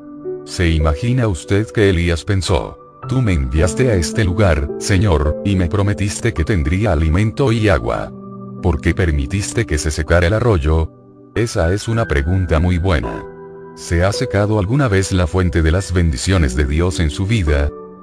Vayamos al Nuevo Testamento y observemos a los discípulos y a los demás líderes del comienzo del cristianismo. Juan el Bautista, de quien Jesús dijo que entre los nacidos de mujeres, no había mayor profeta que él, se encontró encadenado en el hediondo calabozo de Herodes. Allí, una malvada mujer, llamada Herodías, hizo que le cortaran la cabeza como venganza, debido a que él la había acusado de comportarse inmoralmente. No se nos dice en la Biblia que algún ángel visitó el calabozo de Juan para explicarle el significado de su persecución. Este gran hombre, consagrado a Dios, que había sido escogido como el precursor de Jesús, atravesó por experiencias que lo dejaron desconcertado, tal y como nos sucede a nosotros. Nos conforta el saber que cuando Juan estaba encarcelado, reaccionó de una manera muy humana. Desde su calabozo le envió un mensaje secreto a Jesús, en el que le preguntó, ¿Eres tú aquel que había de venir, o esperaremos a otro? ¿Ha sentido usted alguna vez el deseo de hacer esa pregunta? Preste atención al martirio de Esteban, quien murió apedreado por proclamar el nombre de Cristo. Y al discípulo Jacobo, a quien se le dedica solo un versículo en el capítulo 12 de Hechos, donde dice, y el rey Herodes mató a espada a Jacobo, hermano de Juan. Hechos 12, 2. La tradición dice que 10 de los 12 apóstoles fueron ejecutados, excluyendo a Judas, quien se suicidó, y a Juan quien estaba en el exilio. También creemos que Pablo, quien fue perseguido, apedreado y azotado, más tarde murió decapitado en una cárcel romana. En el capítulo 11 de Hebreos se relata acerca de algunos de los creyentes que sufrieron por el nombre de Cristo. Otros fueron atormentados, no aceptando el rescate, a fin de obtener mejor resurrección. Otros experimentaron vituperios y azotes, y a más de esto prisiones y cárceles. Fueron apedreados, aserrados, puestos a prueba, muertos a filo de espada. Anduvieron de acá para allá cubiertos de pieles de ovejas y de cabras, pobres, angustiados, maltratados. De los cuales el mundo no era digno. Errando por los desiertos, por los montes, por las cuevas y por las cavernas de la tierra. Y todos estos, aunque alcanzaron buen testimonio mediante la fe, no recibieron lo prometido. Hebreos 11, 35, 39. Lea otra vez el último versículo. Fíjese en que estos santos vivieron con la esperanza de una promesa que no había sido cumplida cuando llegó el momento de sus muertes. Nunca recibieron ninguna explicación. Solo podían aferrarse de su fe para mantenerse firmes en el momento de su persecución. Un comentario en la Life Application Bible Biblia de aplicación personal dice lo siguiente, acerca de este capítulo. Estos versículos son un resumen de las vidas de otros grandes hombres y mujeres de la fe. Algunos experimentaron victorias excepcionales, incluso por encima de amenazas de muerte. Pero otros fueron brutalmente maltratados, torturados y hasta asesinados. Tener una fe firme en Dios no garantiza una vida feliz y libre de problemas. Por el contrario, nuestra fe casi nos garantiza que habremos de sufrir alguna forma de abuso de parte del mundo. Mientras estemos en este mundo, tal vez jamás comprenderemos el propósito de nuestro sufrimiento. Pero sabemos que Dios cumplirá las promesas que nos ha hecho. Esa es, precisamente, la verdad que debemos comprender. Muy pocos de nosotros somos llamados a entregar nuestras vidas como los creyentes del comienzo de la iglesia, pero existen algunos ejemplos de ello en estos tiempos modernos. Trate de explicar el siguiente ejemplo. El reverendo Billy Bells relató una experiencia en su libro. Tobu Sinoto Prai demasiado ocupado para no orar, que nos habla dramáticamente de esta verdad. Hace un par de años, un miembro del grupo musical de mi iglesia y yo, fuimos invitados por un líder cristiano, llamado Yesu, a ir a la parte sur de la India. Allí nos unimos a un equipo de personas procedentes de distintos lugares de los Estados Unidos. Nos dijeron que Dios nos usaría con el fin de alcanzar para Cristo a los musulmanes, a los hindúes y a otras personas que no tenían ninguna religión. Todos pensábamos que Dios nos había llamado con ese propósito, pero ninguno de nosotros sabía qué era lo que podíamos esperar que sucediera. Cuando llegamos, Jesús se reunió con nosotros y nos invitó a ir a su casa. Durante algunos días, nos habló de su ministerio. El padre de Jesús, quien era un dinámico líder y orador, había comenzado la misión en una área cuya población era mayormente hindú. Un día, uno de los líderes hindúes vino a ver al padre de Jesús y le pidió que orara por él. Como tenía muchas ganas de orar con él, con la esperanza de que le guiaría a aceptar a Jesucristo, lo llevó con él a una habitación privada, se arrodilló junto con él, cerró los ojos y comenzó a orar. Mientras oraba, el hindú metió una mano debajo de su bata, sacó un cuchillo y le apuñaleó varias veces. Al oír los gritos de su padre, Jesús corrió a ayudarle. Le sostuvo en sus brazos, mientras que la sangre que brotaba de las heridas caía sobre el piso. Tres días después, su padre murió. Cuando se encontraba en su lecho de muerte, le dijo a su hijo. Por favor, dile a ese hombre que le he perdonado. Cuida de tu madre y sigue adelante con el ministerio. Haz todo lo que sea necesario con el fin de ganar a las personas para Cristo. Qué historia más alentadora y humillante. Me hace sentir avergonzado por haberme quejado de los problemas y las frustraciones insignificantes que he experimentado a través de los años. Un día, el Señor pudiera exigir de mí un sacrificio como ese por la causa de Cristo. Si fuera así, le pido a Él que me dé el valor suficiente para aceptar cualquiera que sea su voluntad para mí. Incalculables multitudes han dedicado sus vidas de esta manera a su servicio. Así que dígame, ¿de dónde hemos sacado la idea de que la vida cristiana es algo fácil? ¿Dónde está la evidencia de la teología de decirlo y reclamarlo, que promete que Dios irá delante de nosotros con su gran escoba cósmica barriendo a un lado todas las pruebas y las incertidumbres inquietantes que pudiera haber en nuestro camino? Por lo contrario, Jesús dijo a sus discípulos que deberían esperar tener sufrimientos. Les advirtió, estas cosas os he hablado para que en mí tengáis paz. En el mundo tendréis aflicción. Pero confiad, yo he vencido al mundo. Juan 16, 33. El apóstol Pablo escribió. Sobreabundó de gozo en todas nuestras tribulaciones. Porque de cierto, cuando vinimos a Macedonia, ningún reposo tuvo nuestro cuerpo, sino que en todo fuimos atribulados. De fuera, conflictos. De dentro, temores. 2 Corintios 7, 4, 5. Pedro no nos dejó ninguna posibilidad de duda acerca de las dificultades en la vida cristiana, cuando escribió, Amados, no os sorprendáis del fuego de prueba que os ha sobrevenido, como si alguna cosa extraña os aconteciese, sino gozaos por cuanto sois participantes de los padecimientos de Cristo, para que también en la revelación de su gloria os gocéis con gran alegría. L. Pedro 4, 12, 13. Preste atención, en cada uno de estos versículos, a la coexistencia tanto del gozo como del dolor. Esto es lo que los escritores bíblicos nos han dicho de manera muy clara que podemos esperar, y sin embargo parece que estamos decididos a escribir nuevamente la Biblia. Esa clase de actitud nos hace presas fáciles de las trampas de Satanás.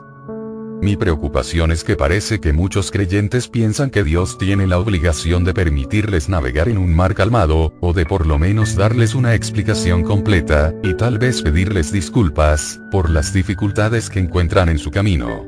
Nunca debemos olvidar que Él, después de todo, es Dios. Él es majestuoso, santo y soberano. No tiene que rendirle cuentas a nadie. No es un recadero a nuestro servicio. No es un genio que sale de una botella para satisfacer nuestros caprichos. No es nuestro siervo. Nosotros lo somos de él. Y la razón de nuestra existencia es glorificarle y honrarle. Aún así, a veces él realiza poderosos milagros a nuestro favor. A veces Él escoge explicarnos lo que ha hecho en nuestras vidas. A veces su presencia es tan real como si nos hubiésemos encontrado con Él cara a cara.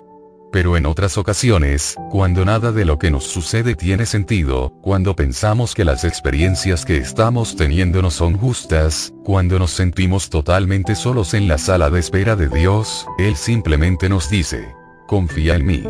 ¿Quiere decir esto que estamos destinados a sentirnos deprimidos y tomados como víctimas por las circunstancias en nuestras vidas? Desde luego que no. Pablo dijo que somos más que vencedores. Romanos 8, 27. Él escribió en Filipenses 4, 4, 7. Regocijaos en el Señor siempre. Otra vez digo, regocijaos. Vuestra gentileza sea conocida de todos los hombres. El Señor está cerca. Por nada estéis afanosos, sino sean conocidas vuestras peticiones delante de Dios en toda oración y ruego, con acción de gracias. Y la paz de Dios, que sobrepasa todo entendimiento, guardará vuestros corazones y vuestros pensamientos en Cristo Jesús. Sin lugar a dudas, lo que tenemos en la Biblia es una paradoja. Por una parte, se nos advierte que esperemos sufrimientos y dificultades, que pudieran llegar a costarnos incluso nuestras propias vidas. Por otra parte, se nos alienta a que nos regocijemos, seamos agradecidos y tengamos buen ánimo. ¿Cómo podemos unir estas dos ideas contradictorias? ¿Cómo podemos ser victoriosos y estar bajo la intensa presión al mismo tiempo? ¿Cómo podemos sentirnos seguros cuando estamos rodeados por la inseguridad? Este es un misterio que, según el apóstol Pablo, sobrepasa todo entendimiento. En el siguiente capítulo, hablaremos de los principios que nos guían a esta extraordinaria tranquilidad de espíritu en medio de la tormenta, la cual también está a la disposición de usted. 3. Lo que Dios hace tiene sentido aun cuando no lo tenga para nosotros. Por muchos años he estado pensando en esas ocasiones cuando lo que Dios hace no tiene sentido. Estaba acercándome al final de la adolescencia cuando de súbito el primer pavoroso porque hizo su aparición en mi mente. No recuerdo hoy qué fue lo que provocó ese pensamiento agobiante, pero sabía que me encontraba en una situación para la cual necesitaba más fortaleza de la que yo tenía. Ahora he podido disponer de un poco más de tiempo, bueno, tal vez más que un poco, para estudiar la palabra y ordenar mis puntos de vista. Han pasado 53 años desde que le entregué mi corazón a Jesucristo, a la edad de 3 años. Aún estoy dedicado a servir a mi Señor con todas las fuerzas de mi ser, y esta convicción es más fuerte y profunda hoy de lo que jamás ha sido. Además, el transcurso del tiempo y los consejos de algunos eruditos de la Biblia me han ayudado a aceptar lo que creo que es el concepto correcto acerca de esos periodos cuando la fe es fuertemente puesta a prueba. Creo que he obtenido una mejor idea de quién es Dios y cómo trata con nosotros, especialmente en cuatro esferas de actividad específicas. 1. Dios está presente e involucrado en nuestras vidas aunque parezca que no nos oye o que nos ha abandonado. Cuando era niño, escuché un programa de misterio en la radio que cautivó mi imaginación. Era la historia de un hombre que había sido condenado a estar incomunicado en una celda oscura como boca de lobo. Lo único que tenía para mantener ocupada su mente, era una cánica, que tiraba repetidamente contra las paredes. Se pasaba las horas oyendo el ruido que hacía al rebotar y rodar por toda la celda. Luego la buscaba a tientas en la oscuridad hasta que la encontraba. Entonces, un día, el prisionero tiró su valiosa canica hacia arriba, pero esta nunca cayó al suelo. Solo reinó el silencio en la oscuridad. Se sintió tan angustiado por la desaparición de la canica y por no poder explicar qué era lo que había ocurrido, que se volvió loco, y se puso a arrancarse el pelo hasta que finalmente murió. Cuando los oficiales de la cárcel entraron en la celda para sacar su cuerpo, uno de los guardias vio que había algo atrapado en una enorme telaraña que estaba en la parte de arriba de uno de los rincones de la celda. Qué raro, pensó. ¿Cómo habrá ido a dar allá arriba esa cánica? Como la historia de este frenético prisionero ilustra, a veces la percepción del ser humano plantea preguntas que la mente no puede contestar. Pero siempre existen respuestas lógicas. Sencillamente, tiene sentido que aquellos de nosotros que somos seguidores de Cristo no dependamos demasiado de nuestra habilidad para armar el rompecabezas, especialmente cuando tratamos de comprender al Omnipotente. No solo la percepción humana es muy imprecisa y deficiente, sino que aún podemos confiar menos en nuestras emociones. Tienen la consistencia y la confiabilidad de la masilla. Hace algunos años, escribí un libro titulado, Emociones. ¿Puede usted confiar en ellas? En el cual utilicé casi 200 páginas para responder mi propia pregunta negativamente. No, no podemos confiar en nuestros sentimientos y pasiones para dejarles gobernar nuestras vidas o evaluar el mundo que nos rodea. Las emociones son indignas de confianza, parciales y caprichosas. Mienten con tanta frecuencia como con la que dicen la verdad. Son influenciadas por las hormonas, especialmente durante la adolescencia, y varían dramáticamente desde la mañana, cuando estamos tranquilos, hasta la noche, cuando nos sentimos cansados. Una de las evidencias de la madurez emocional es la habilidad y la disposición para desechar los sentimientos circunstanciales y gobernar nuestro comportamiento con el intelecto y la voluntad. Era necesario utilizar casi 200 páginas para decir eso. Si en el mejor de los casos debemos desconfiar de nuestra percepción y de las emociones, entonces tenemos que ser muy cautelosos en cuanto a aceptar lo que ellas nos dicen de Dios. Lamentablemente, muchos creyentes parecen no darse cuenta de la existencia de esta fuente de confusión y desilusión. Es típico de las personas vulnerables el aceptar firmemente lo que sienten acerca de Dios. Pero lo que sienten pudiera ser solamente el reflejo de un estado de ánimo momentáneo. Además, la mente, el cuerpo y el espíritu son vecinos muy cercanos. Suelen afectarse mutuamente con mucha facilidad. Por ejemplo, si una persona está deprimida, eso no solamente afecta su bienestar físico y emocional, sino que también padece su vida espiritual. La persona puede llegar a hacer la siguiente conclusión. Dios no me ama. Simplemente, no creo que cuento con su aprobación. Igualmente, lo primero que es muy probable que alguien diga cuando el médico le diagnostica una enfermedad grave, es, ¿por qué Dios me ha hecho esto? Estos tres elementos que componen nuestro ser están inseparablemente unidos y debilitan la objetividad de nuestra percepción. Este concepto se vuelve sumamente importante cuando se trata de evaluar nuestra relación con Dios. Aunque parezca que está a mil kilómetros de nosotros y que no tiene ningún interés en lo que nos ocurre, Él está lo suficientemente cerca como para tocarnos.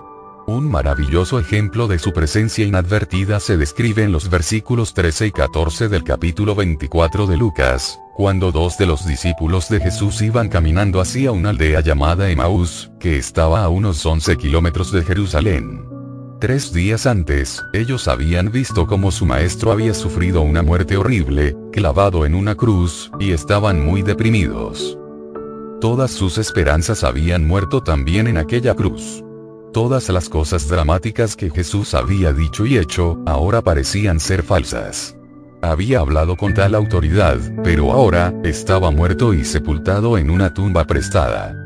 Él había dicho ser el Hijo de Dios, sin embargo, le habían escuchado decir en sus últimas horas, Dios mío, Dios mío, ¿por qué me has desamparado? Mateo 27, 46. Los discípulos no podían haber estado más confundidos. ¿Cuál era el significado del tiempo que habían pasado con aquel hombre que había dicho ser el Mesías? De lo que no se habían dado cuenta era de que, en ese mismo momento, Jesús estaba caminando junto con ellos por aquel camino polvoriento, y que estaban a punto de oír las noticias más maravillosas que jamás alguien había oído. Noticias que revolucionarían sus vidas, y virarían el resto del mundo al revés. No obstante, en ese momento todo lo que ellos vieron fueron hechos que no podían armonizar. Ellos tenían, según mi entender, un problema de percepción. En mi trabajo ayudando a familias cristianas que están en crisis, me doy cuenta de que las mismas están luchando de maneras muy parecidas a como lo hicieron los discípulos. A medida que caminan penosamente, absortos, no hay ninguna evidencia de que Jesús está cerca de ellos. Debido a que no sienten su presencia, no pueden creer que Él se interese en ellos. Como los hechos no tienen sentido, están convencidos de que no existe ninguna explicación razonable. Sus oraciones no producen ningún alivio inmediato, así que suponen que Dios no las oye. Pero están equivocados. Tengo el firme convencimiento de que en esos casos las personas confían demasiado en lo que sienten, y muy poco en las promesas de Dios, quien dijo que Él suplirá todas nuestras necesidades conforme a sus riquezas en gloria en Cristo Jesús. Filipenses 4, 19. Si hoy usted se encuentra yendo por ese polvoriento camino hacia Maús, y las circunstancias en su vida le han dejado confundido y deprimido, tengo un consejo para usted. Nunca se imagine que el silencio de Dios, o su aparente inactividad, es evidencia de su falta de interés. Permítame decirlo otra vez. Los sentimientos acerca de su inaccesibilidad no quieren decir nada. Nada en absoluto. Su palabra es infinitamente más digna de confianza que nuestras horripilantes emociones. El reverendo Reuben Welch, ministro y autor, dijo en una ocasión, con Dios, aun cuando nada está ocurriendo, algo está ocurriendo. Esto es cierto. El Señor siempre está obrando en su manera especial, incluso cuando nuestras oraciones parecen resonar en un universo vacío. No ponga su fundamento sobre las emociones efímeras, sino sobre la autoridad de la palabra de Dios. Él ha prometido no abandonarnos nunca. Mateo 28, 20. Él dijo, porque donde están dos o tres congregados en mi nombre, allí estoy yo en medio de ellos. Mateo 18, 20. Él es un amigo más unido que un hermano Proverbios 18, 24. Se nos asegura que los ojos del Señor están sobre los justos, y sus oídos atentos a sus oraciones. 1 Pedro 3, 12, David dijo, ¿A dónde me iré de tu espíritu? ¿Ya dónde huiré de tu presencia? Si subiere a los cielos, allí estás tú. Y si en el cielo hiciere mi estrado, eh, aquí, allí tú estás. Si tomaré las alas del alba y habitaré en el extremo del mar, aún allí me guiará tu mano, y me asirá tu diestra. Salmo 139, 7, 10. Estas promesas y proclamaciones permanecen siendo verdaderas aunque no tengamos sentimientos espirituales. Agárrese firmemente de esa verdad. Porque, como dijo Kierkegaard, la fe es aferrarse de lo incierto con una convicción apasionada. 2. El tiempo en que Dios actúa es perfecto, aun cuando parezca estar desastrosamente atrasado. Uno de los mayores destructores de la fe, es el tiempo de actuar que no está de acuerdo con nuestras ideas preconcebidas. Vivimos en un mundo de ritmo acelerado, en el cual hemos llegado a esperar respuestas instantáneas a cada deseo y necesidad. Hay café instantáneo, papas instantáneas, dinero instantáneo de las máquinas de los bancos. Alivio instantáneo para los músculos doloridos y los pequeños dolores de cabeza. Es casi nuestro patrimonio hacer que el mundo se apresure en servir nuestras exigencias. Pero Dios no obra de esa manera. Él jamás está apurado. Y a veces, Él puede ser angustiosamente lento para resolver los problemas sobre los cuales llamamos su atención. Eso es casi suficiente para hacer que un creyente impaciente se dé por vencido y trate de buscar la ayuda de algún otro. Sin embargo, antes de perder la esperanza, debiéramos dar una mirada a la historia de María, Marta y su hermano Lázaro, según se nos relata en el capítulo 11 del libro de Juan. Los miembros de esta pequeña familia se encontraban entre los amigos más íntimos de Jesús durante el tiempo de su ministerio terrenal. En el versículo 5 dice, y amaba Jesús a Marta, a su hermana y a Lázaro.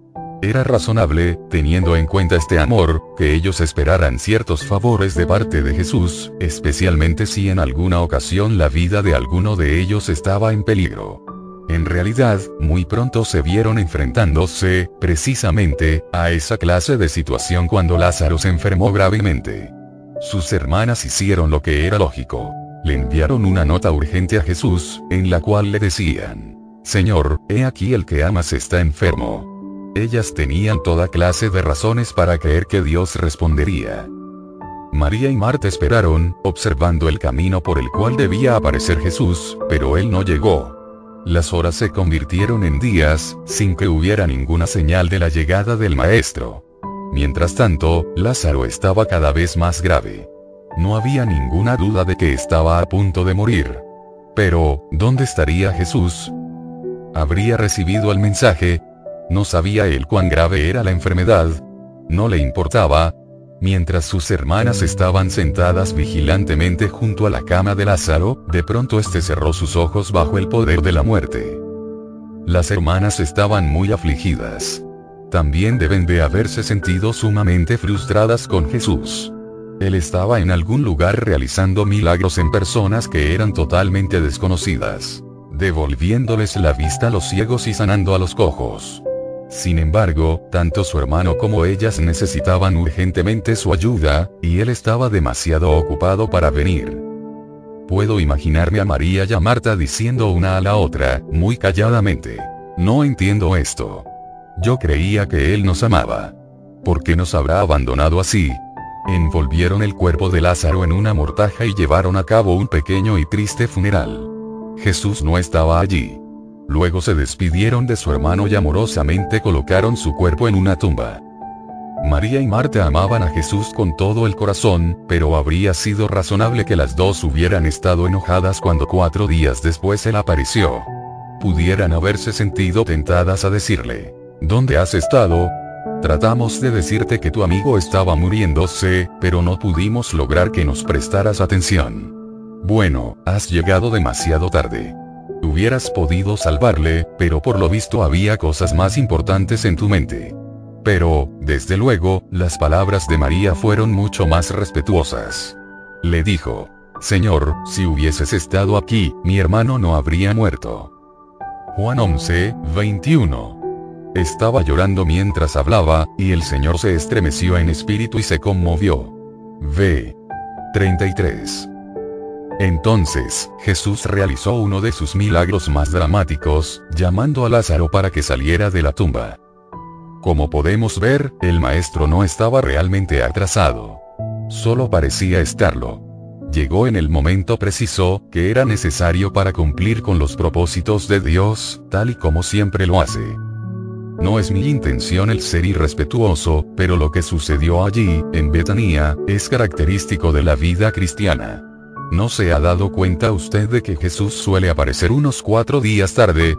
A menudo, llega después que hemos llorado, nos hemos preocupado y hemos ido de un lado a otro, luego que hemos pasado por la terrible experiencia de recibir los resultados negativos de un examen médico, o de inquietarnos por distintos contratiempos en los negocios. Si él hubiera llegado a tiempo, habríamos podido evitar mucho del estrés que experimentamos en su ausencia. Sin embargo, es muy importante que nos demos cuenta de que realmente él nunca llega tarde. Sencillamente, el horario en que él actúa es diferente del nuestro. Y suele ser más lento. Permítame dar un ejemplo, de mi propia experiencia, que aclare este concepto. En 1985, Edwin M.S., Procurador General de los Estados Unidos, me pidió que sirviera en su comité sobre la pornografía. Esa fue la tarea más difícil y desagradable que se me ha encomendado en mi vida.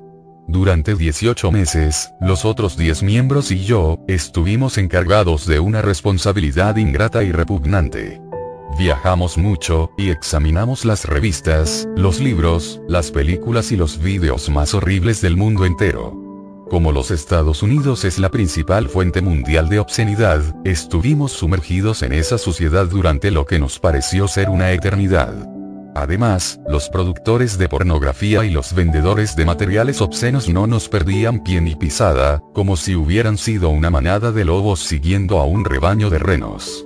Hicieron todo lo que pudieron para intimidarnos y humillarnos. Recuerdo estar sentado en las audiencias públicas, día tras día, con varias cámaras dirigidas a mi rostro.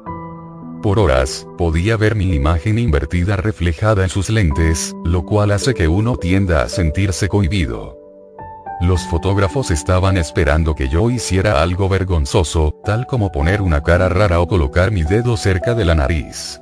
Un día, cuando me levanté a la hora del almuerzo para ir a comer, al darme vuelta me enfrenté con un fotógrafo que no dejaba de tomarme fotos con su cámara, a solo unos centímetros de mi cara.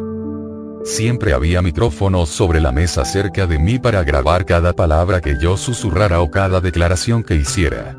El siguiente mes, hicieron una parodia de mis comentarios en varias publicaciones pornográficas.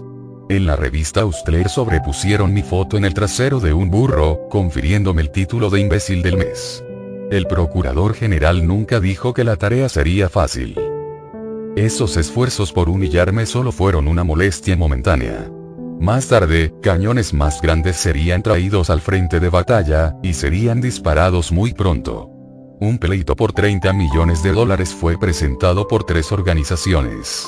Playboy, Pennyhouse, y la American Magazine Association. Asociación Americana de Revistas, poco después que hicimos nuestro último informe. En él se nombraban, como demandados, a cada miembro del comité, a su director ejecutivo, Alan Sears, y a Edwin M.S., Procurador General de los Estados Unidos. La demanda consistía de unas cuantas acusaciones fantásticas, que nuestros abogados dijeron que no llegarían a ningún lado. Los abogados del Departamento de Justicia nos dijeron que no nos preocupáramos, que el caso sería rechazado por los tribunales en poco tiempo. Pero estaban equivocados. El asunto fue asignado al juez John Garrett Penn, quien es uno de los jueces más liberales en la parte noreste de los Estados Unidos. Parece mentira que él retuvo ese ridículo caso en su escritorio por más de dos años antes de fallar en una moción para llevar a cabo un juicio sumario. Finalmente, falló a nuestro favor. E inmediatamente, los litigantes apelaron, y tuvimos que quedar otro año a la expectativa. Volvimos a ganar, y nuestra victoria fue seguida por otra apelación. Durante siete años la amenaza de este pleito se cirnió sobre nosotros, a medida que se abría camino a través del sistema legal. Finalmente, llegó hasta la Corte Suprema, a principios del año 1992, lo cual, gracias a Dios, puso fin a esa terrible experiencia. Esa fue la manera en que 11 ciudadanos fueron recompensados por servir a su país, a petición de este, sin ninguna remuneración. Volviendo a nuestro tema, diré que Shirley y yo oramos por este pleito desde que fue presentado ante los tribunales en 1986. Durante ese tiempo yo tenía responsabilidades muy grandes en Focus on the Family y enfoque a la familia, y por seguro no necesitaba esa distracción. Pedimos que la copa pasara de nosotros, pero no hubo una respuesta inmediata del Señor. Así que, se le permitió a todo el proceso que siguiera su curso normal, lo cual produjo un agotamiento inevitable de mis recursos físicos y emocionales. Seis años después, Jesús apareció y todo el asunto fue resuelto. Pero ¿por qué? Me pregunté, llegó él cuatro días tarde. ¿Se ganó algo con la demora del caso en los tribunales? Estoy seguro de que sí, porque sé que cada oración es contestada, ya sea positiva o negativamente. También creo literalmente, que a los que aman a Dios, todas las cosas les ayudan a bien, esto es, a los que conforme a su propósito son llamados. Romanos 8, 28. Sin embargo, no puedo explicar o entender por qué tuve que pasar por seis años de tiempo y de energías desperdiciados para poder resolver ese irritante problema. Pero la realidad es que eso no importa, ¿verdad? No necesito saber por qué el Señor permitió que ese pleito continuara. Con tal de que yo sepa que Él me ama y que nunca comete un error, porque no vaya a sentirme contento de descansar en su protección, como resultado de mi estudio de la Biblia y también de experiencias personales parecidas a la que acabo de describir, he llegado a la conclusión de que la manera en que Dios utiliza el tiempo y la energía es muy diferente de la nuestra. La mayoría de los que vivimos en las naciones occidentales nos sentimos motivados a utilizar cada minuto de nuestra existencia con algún propósito beneficioso.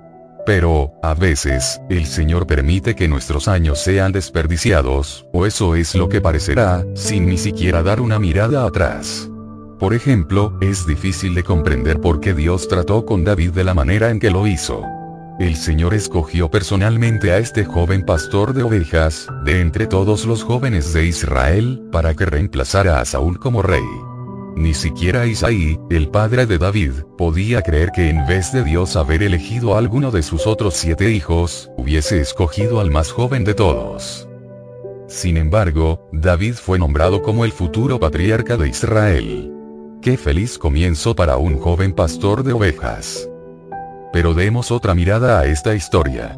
Luego, Dios permitió que Saúl persiguiera a David hasta hacerle ir al desierto, donde pasó 14 años huyendo para proteger su vida. Desde el punto de vista humano, ese tiempo en el que David anduvo como un fugitivo fue un enorme desperdicio de los años de su juventud. hubiera podido prepararse para ocupar ese puesto de líder nacional, o haber participado en una infinidad de actividades que valieran la pena. Al parecer, casi cualquier otra cosa hubiera sido más provechosa que estar sentado junto a una hoguera relatando historias de la guerra, y preguntándose dónde aparecerían inesperadamente Saúl y sus alegres soldados. David debe de haberse sentido desesperado al pensar que nunca podría regresar a su hogar. Pero el Señor lo tenía precisamente donde quería que él estuviera. Es evidente que en el plan de Dios no existe la tiranía de lo urgente. Él actúa de acuerdo con el orden de su propio horario. Incluso Jesús, quien vivió 33 años en esta tierra, solo pasó 3 años ministrando activamente. Piense en cuántas personas más podría haber sanado, y cuántas más verdades divinas habría podido impartir, en una o dos décadas más. Preste atención al talento humano que durante siglos ha sido desperdiciado por causa de muertes prematuras o enfermedades. Por ejemplo, es posible que Wolfgang Mozart haya tenido la mente musical más formidable en la historia del mundo. Compuso su primera sinfonía a la edad de 5 años, y produjo una amplia cantidad de obras extraordinarias. Pero murió a la edad de 35 años, completamente arruinado, sin haber podido atraer ningún interés hacia sus composiciones. Su posesión más valiosa, cuando llegó el momento de su muerte, era un violín que tenía un valor aproximado de 2 dólares fue enterrado en una tumba para indigentes, la cual ni siquiera fue marcada con su nombre, y nadie asistió a su funeral. ¿Quién dijo que la vida es justa? Aunque no estoy consciente de ninguna evidencia de que Mozart fue creyente, aún así me resulta interesante observar el papel que el Señor desempeñó en su prematuro fallecimiento.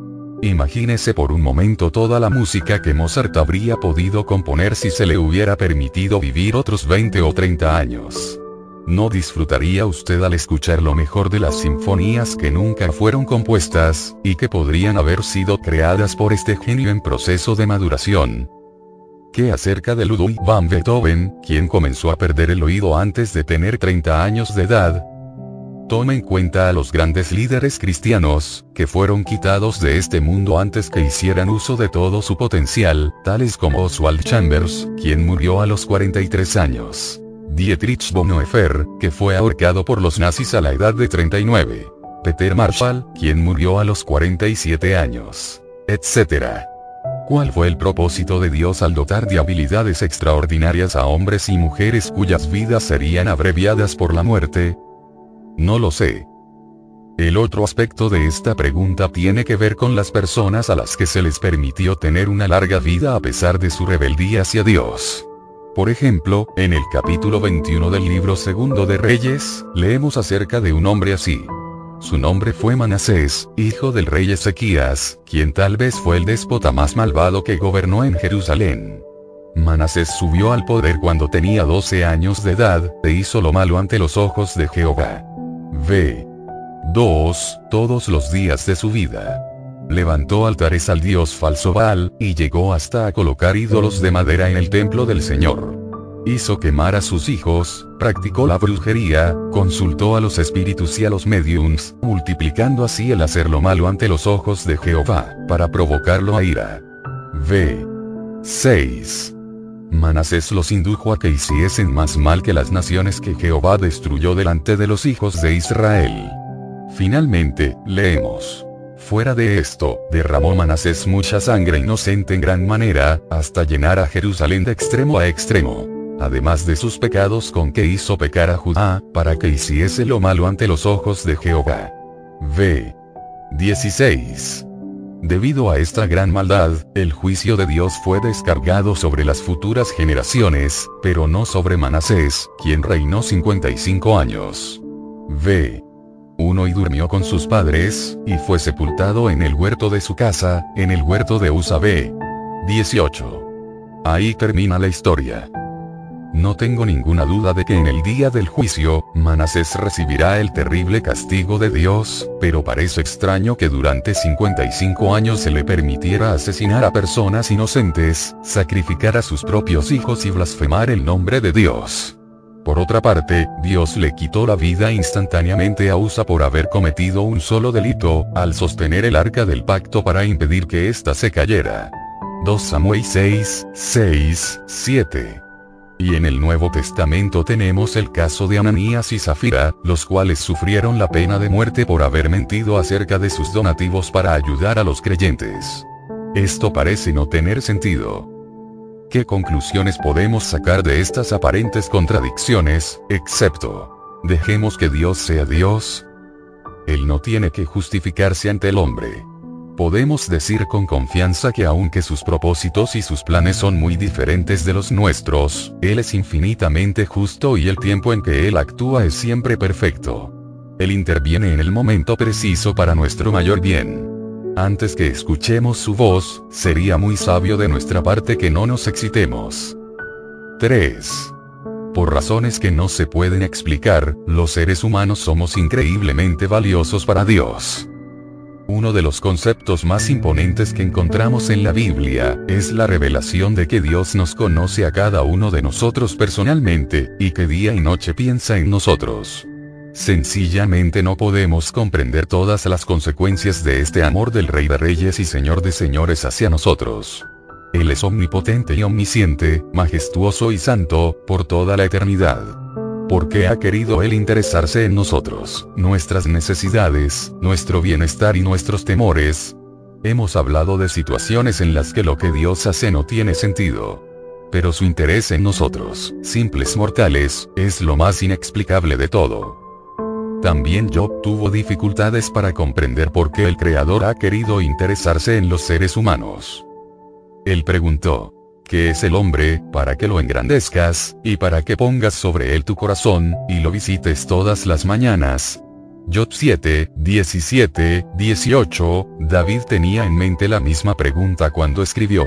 ¿Qué es el hombre, para que de él te acuerdes, y el Hijo del hombre, para que lo cuides? Salmo 8, 4, y bla, y de nuevo, en el Salmo 139 dijo, Oh Jehová, tú me has examinado y conocido. Tú has conocido mi sentarme y mi levantarme. Has entendido desde lejos mis pensamientos. Has escudriñado mi andar y mi reposo, y todos mis caminos te son conocidos. Pues aún no está la palabra en mi lengua, y he aquí, oh Jehová, tú la sabes toda BB 1, 4. Qué concepto tan increíble. No solo Él se acuerda de cada uno de nosotros, sino que se describe a sí mismo a través de la Biblia como nuestro Padre. En Lucas 11, 13, leemos. Pues si vosotros, siendo malos, sabéis dar buenas dádivas a vuestros hijos, cuanto más vuestro Padre Celestial dará el Espíritu Santo a los que se lo pidan. El Salmo 103, 13, dice. Como el Padre se compadece de los hijos, se compadece Jehová de los que le temen. Pero por otra parte, se compara con una madre en Isaías 66, 13, donde dice, como aquel a quien consuela su madre, así os consolaré yo a vosotros. Como tengo dos hijos, que ya son adultos, puedo identificarme con estas analogías relacionadas con el padre y la madre, que me ayudan a comprender cómo Dios siente hacia nosotros. Shirley y yo, daríamos nuestras vidas por Dana y Ryan sin pensarlo dos veces, si fuera necesario. Todos los días oramos por ellos, y nunca están muy lejos de nuestros pensamientos y cuán vulnerables somos al dolor que ellos sienten. ¿Será posible que realmente Dios ame a su familia humana infinitamente más de lo que nosotros, siendo malos, podemos amar a aquellos que son parte de nuestra propia carne y sangre? Eso es precisamente lo que la palabra de Dios nos dice. Un incidente que ocurrió cuando nuestro hijo era muy pequeño, fue un ejemplo para mí del profundo amor de nuestro Padre Celestial. Ryan tuvo una terrible infección del oído a los 3 años de edad, que nos mantuvo despiertos, tanto a él como a nosotros, casi toda la noche. La siguiente mañana, Shirley lo abrigó bien y lo llevó al pediatra. El doctor era un hombre algo viejo, que tenía muy poca paciencia para tratar con niños y tranquilos. Tampoco era muy afectuoso con los padres. Después de examinar a Ryan, el doctor le dijo a Shirley que la infección se había adherido al tímpano, y que solamente podía ser tratada arrancando la postilla con un instrumento pequeño y horroroso. Advirtió que el procedimiento causaría dolor, y le dio instrucciones a Shirley para que aguantara fuertemente a su hijo sobre la mesa. Esas noticias no solo asustaron a Shirley, sino que Ryan entendió lo suficiente como para ponerlo en órbita. Durante ese tiempo, hacer eso no era muy difícil. Shirley hizo lo mejor que pudo. Colocó a Arjan en la mesa de examinación y trató de aguantarlo. Pero él no estaba dispuesto a dejarse aguantar. Cuando el doctor le metió en el oído aquel instrumento, que parecía una ganzúa, se soltó y empezó a dar unos gritos que llegaban al cielo. Entonces, el pediatra se enojó con Shirley, y le dijo que si ella no podía seguir las instrucciones tendría que llamar a su esposo. Yo estaba en la vecindad y rápidamente llegué a la sala de reconocimientos. Después de escuchar lo que era necesario hacer, tragué saliva, y puse todo mi cuerpo con sus 90 kilos y su metro y 5 centímetros alrededor de su pequeño cuerpo. Ese fue uno de los peores momentos de mi carrera como padre. Lo que hizo que aquel fuera un momento tan emocional, fue el espejo horizontal que estaba delante de Ryan en la parte de atrás de la mesa de examinación. Eso le permitió a él mirarme directamente mientras gritaba pidiendo misericordia. Realmente creo que yo estaba sintiendo un dolor más grande que el que sentía mi pequeño hijo. Aquello era insoportable. Lo solté, y recibí una versión reforzada de la misma reprimenda que Shirley había recibido unos minutos antes. Sin embargo, finalmente el malhumorado pediatra y yo terminamos la tarea. Más tarde, reflexioné en lo que yo sentía cuando Ryan estaba sufriendo tanto. Lo que más me había dolido era ver la expresión en su rostro. Aunque estaba gritando, y no podía hablar, me estaba hablando con sus grandes ojos azules. Me decía, Papi, ¿por qué me estás haciendo esto? Yo creía que me amabas. Nunca pensé que me harías algo como esto. ¿Cómo has podido? Por favor, por favor, deja de hacerme daño. No podía explicarle a Arjan que su sufrimiento era necesario para su propio bien, que yo estaba tratando de ayudarle, que era mi amor hacia él lo que me obligaba a aguantarle sobre aquella mesa. ¿Cómo podía hablarle yo de mi compasión en aquel momento? Con gusto habría tomado su lugar, si hubiera podido. Pero en su mente inmadura, yo era un traidor que cruelmente lo había abandonado. Entonces me di cuenta de que deben haber momentos cuando también Dios siente nuestro intenso dolor, y sufre junto con nosotros. ¿No será esa una de las características de un Padre cuyo amor es infinito? ¿Cómo debe sufrir Él cuando en nuestra confusión decimos, ¿cómo pudiste hacer esta cosa tan terrible, Señor? ¿Por qué tenías que hacérmelo a mí? Yo creía que podía confiar en ti. Pensaba que tú eras mi amigo. ¿Cómo puede explicamos él, teniendo en cuenta nuestras limitaciones humanas, que nuestro sufrimiento es necesario, que tiene un propósito, que hay respuestas a las tragedias de la vida?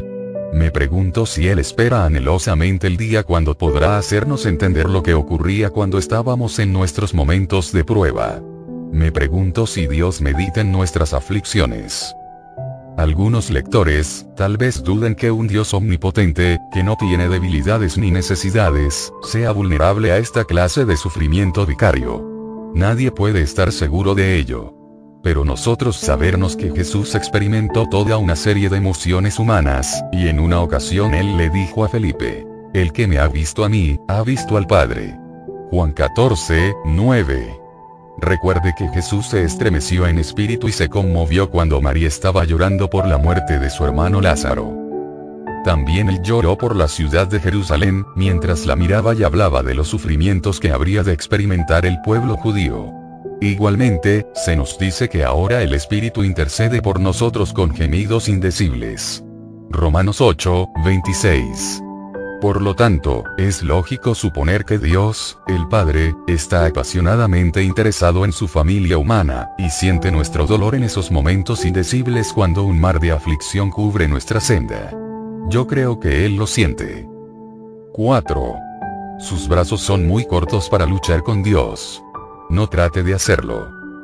Hace algunos años, había una obra teatral en Broadway, titulada Sus brazos son muy cortos para luchar con Dios. Yo nunca la vi, pero estoy de acuerdo con la premisa que está detrás del título. Nuestras capacidades intelectuales son muy deficientes para que vayamos a poder discutir con nuestro Creador. Los adeptos de la nueva era no están de acuerdo con esto. Dicen que cada uno de nosotros podemos convertirnos en dioses, sin tener que depender en nadie, con solo concentrarse en un cristal y sentarse con las piernas cruzadas hasta que los dedos de los pies se nos queden dormidos. ¡Qué presumidos! En un formidable sermón predicado por el autor Frank Peretti, ridiculizó los consejos absurdos de los adeptos de la nueva era en su viaje hacia la omnipotencia. Frank nos pidió que nos imagináramos a Shirley MacLaine, quien en años recientes se ha convertido en la suma sacerdotisa de los raros, en una isla solitaria. Presten atención y la escucharán hablándole a la Tierra, o a la Luna, o a alguien. Hace círculos en la arena con el dedo gordo del pie y con voz chillona dice, yo, soy Dios. Yo, soy Dios. Seguro que lo eres, y yo soy Julio César. No, difícilmente podemos reunir los requisitos para ser dioses, ni siquiera dioses insignificantes. A pesar de nuestros intensos esfuerzos por comprendernos a nosotros mismos, hemos aprendido muy poco acerca de cómo vivir juntos armoniosamente o qué es lo que nos mueve a comportarnos como lo hacemos. Los psicólogos y psiquiatras seculares más capacitados y respetados, aún creen que el ser humano es básicamente bueno, que solamente aprende a hacer lo malo debido a la influencia de la sociedad. Si eso fuera cierto, por seguro existiría por lo menos una sociedad en alguna parte del mundo donde el egoísmo, la falta de honradez y la violencia no habrían aparecido. En cambio, la historia de la humanidad, a través de los siglos hasta el día de hoy, está llena de guerras, asesinatos, codicia y explotación. Paz es el nombre que le damos a ese breve momento entre las guerras, cuando la gente se detiene para volver a cargar las armas.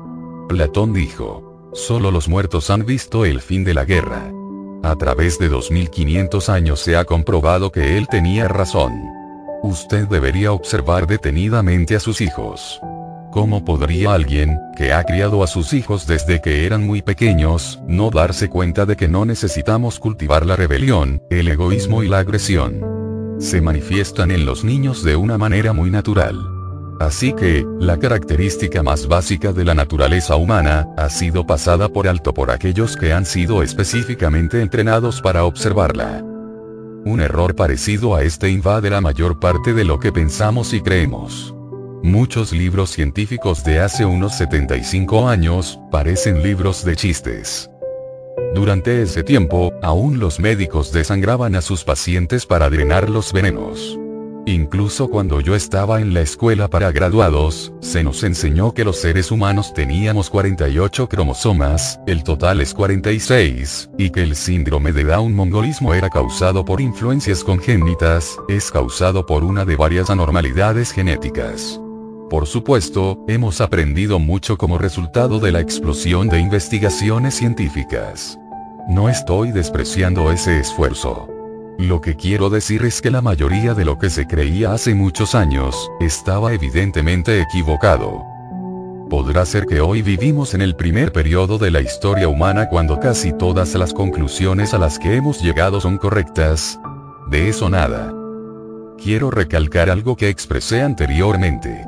Si la inteligencia y la percepción del ser humano son poco confiables en cuanto a valorar las realidades cotidianas, es decir, las cosas que podemos ver, tocar, oír, saborear y oler, cuanto menos podemos confiar en ellas para evaluar al Dios del universo que es inescrutable, Nuestros esfuerzos para analizarle y comprenderle son tan poco confiables como nuestra capacidad para entender el mundo físico. Solo podemos escudriñar la mente de nuestro creador hasta cierto punto antes que se acabe nuestra habilidad para comprender más. Sin embargo, la arrogancia de los seres humanos a la vez es pasar por alto o poner en duda la sabiduría del omnipotente es increíble. Se cuenta una historia acerca del general británico Bernard Monty Montgomery, de quien todos sabían que tenía mucho ego. Un día, estaba dando un discurso, en el cual se refirió a una conversación entre Moisés y Dios. Montgomery dijo, como Dios le indicó a Moisés, y yo creo que con toda razón, estoy seguro de que el Señor se sintió muy tranquilizado al oír que Monty había aprobado su consejo a Moisés. Otros ejemplos de la arrogancia del ser humano, no son tan divertidos, tal como el concepto de que simplemente la creación evolucionó con el transcurso del tiempo, sin un diseño y sin un diseñador. El Señor debe de maravillarse ante la estupidez de esa idea. También me he preguntado cómo se siente él acerca de que la Corte Suprema de los Estados Unidos le haya declarado inconstitucional, y haya decretado que sus mandamientos son impropios para ser puestos en el tablón de anuncios en las escuelas públicas. Jot trató de interrogar a Dios, y como respuesta le fue dada una enfática lección de historia. Preste atención, especialmente a la primera oración que salió de la boca del Señor. Jot 38, 2, 7. ¿Quién es ese que oscurece el consejo con palabras sin sabiduría? Ahora ciñe como varón tus lomos. Yo te preguntaré, y tú me contestarás. ¿Dónde estabas tú cuando yo fundaba la tierra? Házmelo saber, si tienes inteligencia. ¿Quién ordenó sus medidas, si lo sabes? ¿O quién extendió sobre ella cordel? ¿Sobre qué están fundadas sus bases? ¿O quién puso su piedra angular, cuando alababan todas las estrellas del alba, y se regocijaban todos los hijos de Dios? Dios continuó ese discurso hasta que Job comenzó a pensar de una manera correcta, y entonces el Señor agregó las siguientes palabras. ¿Es sabiduría contender con el Omnipotente? El que disputa con Dios, responda a esto. Job 40, 2. Job comprendió lo que Dios le había dicho, y respondió. He aquí yo soy vil. ¿Qué te responderé? Mi mano pongo sobre mi boca. Una vez hablé, mas no responderé. Aún dos veces, mas no volveré a hablar. Job 40, 4, 5. Algunas veces en mi vida he cometido el mismo error que cometió Job, exigiendo respuestas de Dios. Una de esas ocasiones aún me hace sentir avergonzado hoy. Es demasiado personal para relatarla detalladamente, solo diré que fue algo que yo deseaba que el Señor hiciera por mí, y que yo creía que me hacía mucha falta. Parecía que lo que yo quería estaba de acuerdo con su palabra, así que me propuse asegurarme de que mi oración fuera contestada. Oré todos los días por semanas, suplicándole a Dios que me concediera mi petición, que parecía ser tan insignificante. Verdaderamente, durante ese periodo de oración me mantuve sobre mi rostro delante de él. Sin embargo, me dijo muy claramente, no. Sin darme ninguna explicación y sin disculparse. Sencillamente, me cerró la puerta. Al principio, me sentí herido, y luego me enojé. Yo sabía más que eso, pero me sentí tentado a decir con sarcasmo. Habría sido mucho problema para ti que hubieras tomado unos momentos de tu día tan ocupado, para oír el clamor de tu siervo. No dije estas palabras, pero no pude evitar sentirme como me sentía. Me sentía abandonado. Bueno, pasaron dos años y mis circunstancias cambiaron radicalmente. El asunto por el que había orado, empezó a verse muy diferente. Finalmente, me di cuenta de que habría sido una verdadera desgracia si el Señor me hubiera concedido esa petición. Él me amó lo suficiente como para no darme lo que le había pedido, aun cuando había estado exigiéndole que hiciera las cosas como yo quería. Otros han vivido para luego arrepentirse de lo que le habían pedido a Dios. Conocí a una jovencita que se enamoró locamente de un Romeo adolescente, y le rogó a Dios que moviera su corazón en la dirección de ella. Su petición fue negada terminantemente. 35 años después, se volvieron a encontrar, y ella se quedó totalmente sorprendida al ver que el maravilloso hombre varonil, que ella recordaba, se había convertido en un individuo de mediana edad, inmotivado, barrigón e insoportable. Al verlo, se acordó de la oración que había hecho cuando era una jovencita, y dijo en voz muy baja, Gracias, Señor. Lo cierto es que la mayoría de nuestras frustraciones espirituales no terminan con nuestras mentes habiendo sido iluminadas, y diciendo, Oh, ahora me doy cuenta de lo que estabas haciendo, Señor. Sencillamente, tenemos que archivarlas bajo la clasificación. Cosas que no entiendo, y dejarlas archivadas. En esa clase de situación, debemos estar agradecidos porque Él hace lo que es mejor para nosotros, contradiga o no contradiga nuestros deseos. Incluso un padre razonablemente bueno, algunas veces dice no a las exigencias de su hijo. Lo que he tratado de decir, aunque de una manera un poco confusa, es que nuestra opinión de Dios es muy pequeña, que nosotros los mortales no podemos ni siquiera imaginarnos la grandeza de su poder y su sabiduría. Él no es simplemente el hombre que está allá arriba o el gran conductor del cielo, o alguna clase de mago que hará a nuestro favor lo que nosotros queremos, si decimos las palabras apropiadas. No nos atrevamos a empequeñecer a aquel de quien se dijo, Bendito seas tú, oh Jehová, Dios de Israel nuestro Padre, desde el siglo y hasta el siglo. Tuya es, oh Jehová, la magnificencia y el poder, la gloria, la victoria y el honor porque todas las cosas que están en los cielos y en la tierra son tuyas. Tuyo, oh Jehová, es el reino, y tú eres excelso sobre todos.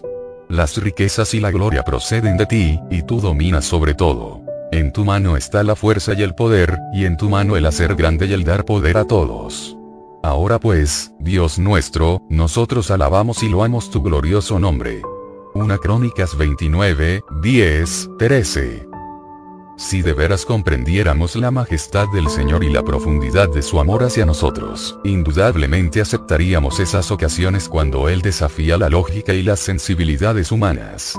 En realidad, eso es lo que nosotros debemos hacer. Cuente con que a lo largo del camino tendrá experiencias que le dejarán perplejo. Déles la bienvenida como a sus amigas, como oportunidades para que su fe crezca. Manténgase firme en su fe, recuerde que sin fe no podemos agradar a Dios. No sucumba ante la barrera de la traición, que es la herramienta más eficaz de las que Satanás utiliza contra nosotros. En cambio, guarde sus preguntas para el momento cuando podrá tener una larga conversación con el Señor en el otro lado, y después prosiga hacia la meta. Cualquier otro modo de actuar sería imprudente, porque nuestros brazos son muy cortos para luchar con Dios. 4. Aceptación o desesperación. Quizás el ejemplo más dramático, relacionado con el tema que estamos considerando, ocurrió en la vida del gran patriarca Abraham, hace más de 5.000 años. Nuestro interés en su historia se concentra en la esterilidad de su esposa Sara. Ella permaneció siendo estéril durante los años en que normalmente las mujeres tienen hijos, lo que continuamente la hacía sentirse afligida y avergonzada. Pero cuando Abraham tenía 75 años de edad, comenzó a recibir las promesas de Dios acerca de que llegaría a ser el padre de una gran nación, y que en él serían benditas todas las naciones de la tierra. Génesis 12, 2, 3. Esas fueron maravillosas noticias para un hombre que no tenía heredero y para una mujer que ansiaba ser madre. Sin embargo, esa promesa fue seguida por un largo periodo de silencio. Finalmente, el Señor visitó de nuevo a Abraham, y le dijo, porque toda la tierra que ves, la daré a ti y a tu descendencia para siempre. Y haré tu descendencia como el polvo de la tierra. Que si alguno puede contar el polvo de la tierra, también tu descendencia será contada. Génesis 13, 15, 16. Estas palabras, dichas a un hombre cuya esposa había tratado de tener un hijo por tal vez unos 40 años, fueron muy extrañas. Sin embargo, Abraham aceptó la promesa, y pacientemente esperó su cumplimiento. Pero ningún hijo llegó. Pasaron años, antes que, por tercera vez, Dios alentara a su siervo. Pero en esta ocasión, Abraham mostró su creciente confusión acerca del asunto, con las siguientes palabras. Señor Jehová, ¿qué me darás, siendo así que ando sin hijo? Génesis 15, 2. Esa fue una pregunta lógica para Abraham, quien estaba envejeciéndose. El Señor le respondió llevándolo fuera, mostrándole el cielo nocturno, y diciéndole, Mira ahora los cielos, y cuenta las estrellas, si las puedes contar. Y le dijo, Así será tu descendencia. Génesis 15, 5. Esas promesas de la bendición de Dios, fueron seguidas por la continua esterilidad de Sara, y otro periodo de silencio. Con lo que Abraham se enfrentó en ese momento, fue un clásico caso de Dios contradiciéndose a sí mismo. El Señor no honró su palabra, ni explicó su demora. Los hechos no tenían sentido. Las piezas del rompecabezas no encajaban en su lugar. Sara ya había entrado en el tiempo de la menopausia, lo cual definitivamente había puesto fin a sus esperanzas de llegar a ser madre. Para ese entonces, ella y su esposo eran muy viejos, y podemos imaginarnos que su pasión sexual había disminuido. A pesar de esos obstáculos que hacían cada vez más improbable que Sara tuviera un hijo, la Biblia nos dice que Abraham, creyó a Jehová, y le fue contado por justicia. Génesis 15, 6. El resto del relato es una de las historias bíblicas más hermosas y conocidas. En realidad, Sara quedó embarazada cuando tenía 90 años de edad, y Abraham tenía 100 años. Muy pronto les nació un hijo, al que le pusieron por nombre Isaac, Risa. ¿Qué momento de tanto gozo fue ese para ellos? Dios había realizado un poderoso milagro, tal y como lo había prometido, y le había dado un heredero a Abraham. Sin embargo, el drama no había terminado para estos nuevos padres, que a su vez eran muy viejos. Algunos años después, cuando Isaac ya era un joven, ocurrió uno de los acontecimientos más confusos de la historia bíblica. Dios le dijo a Abraham que sacrificara al hijo que había esperado por tantos años. Qué orden más extraña y angustiosa.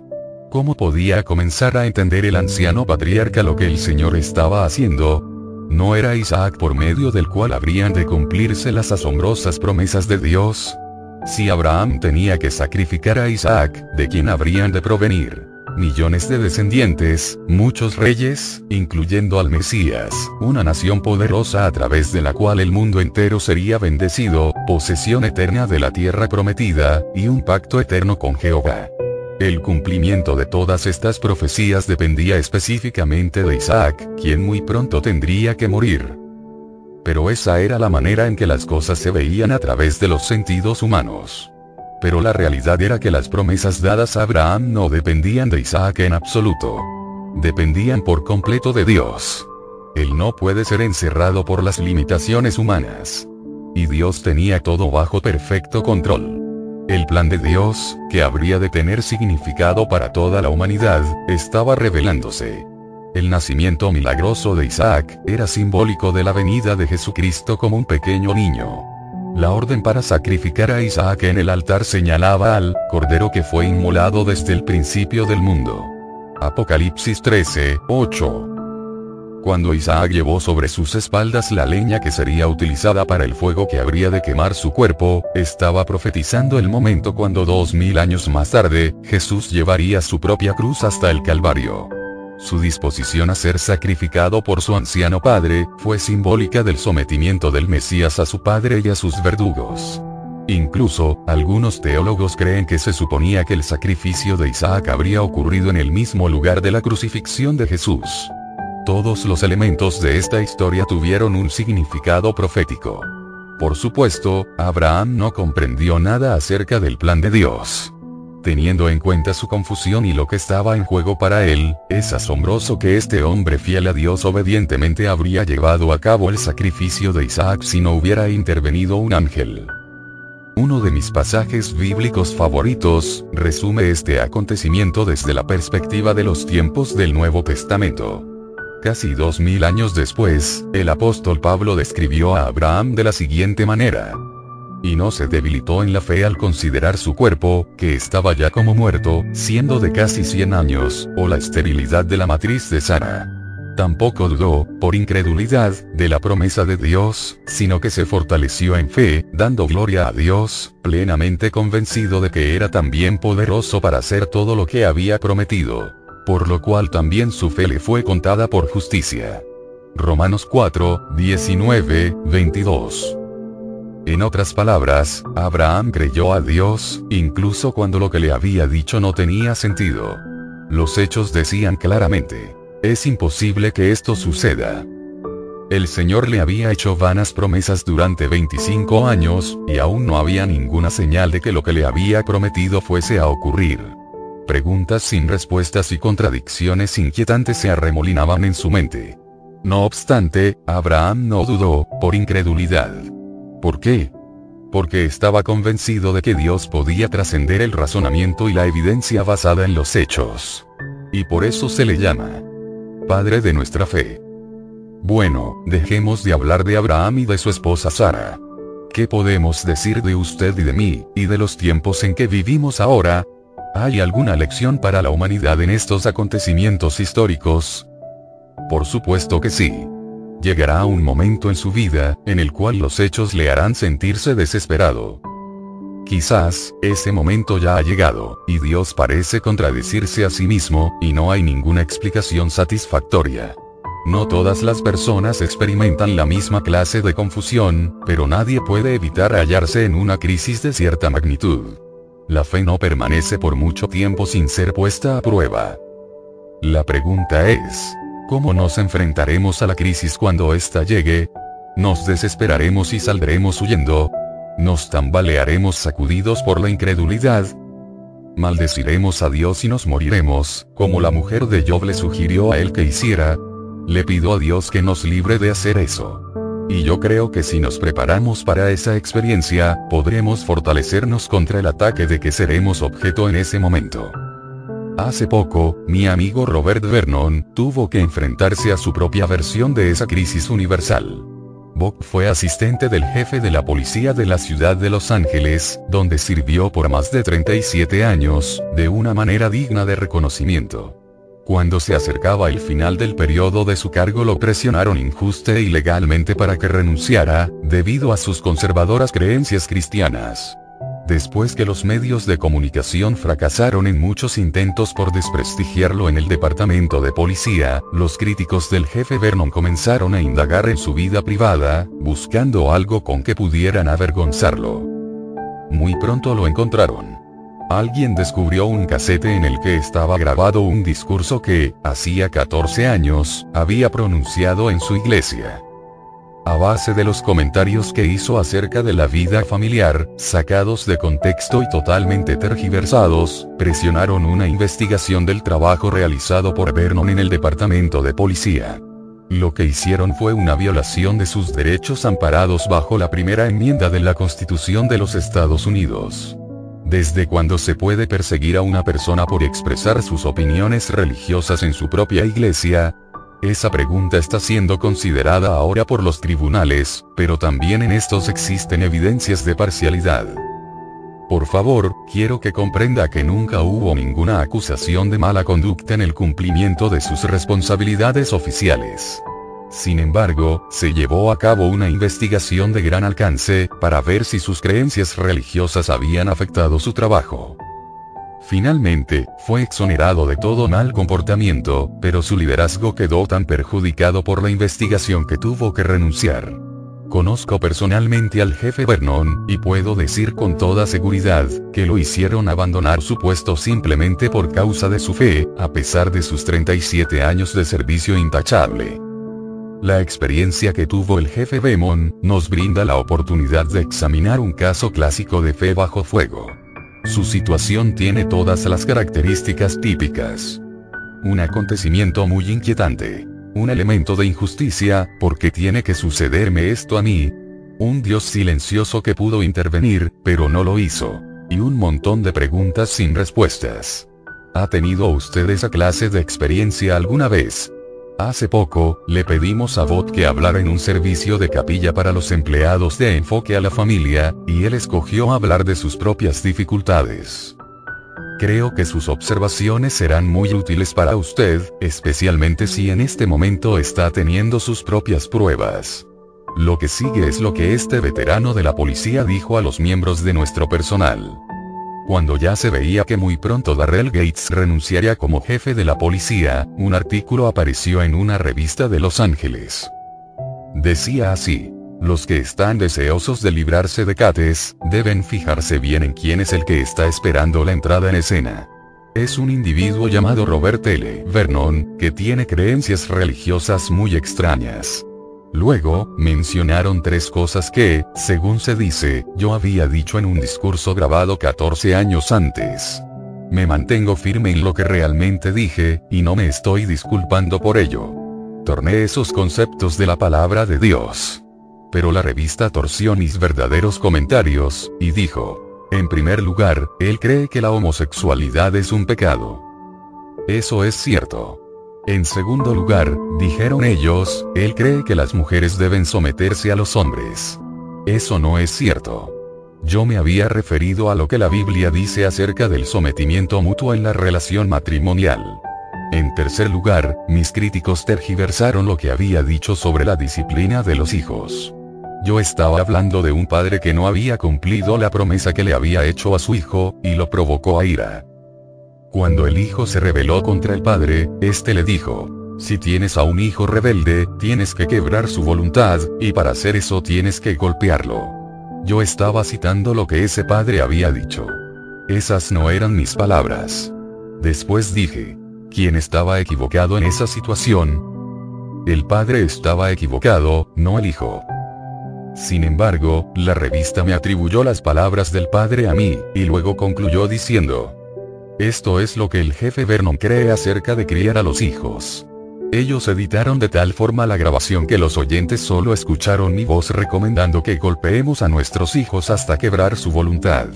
Les dieron a los medios de comunicación esa grabación editada, quienes la dieron a conocer ampliamente. Esa fue una maniobra muy hábil.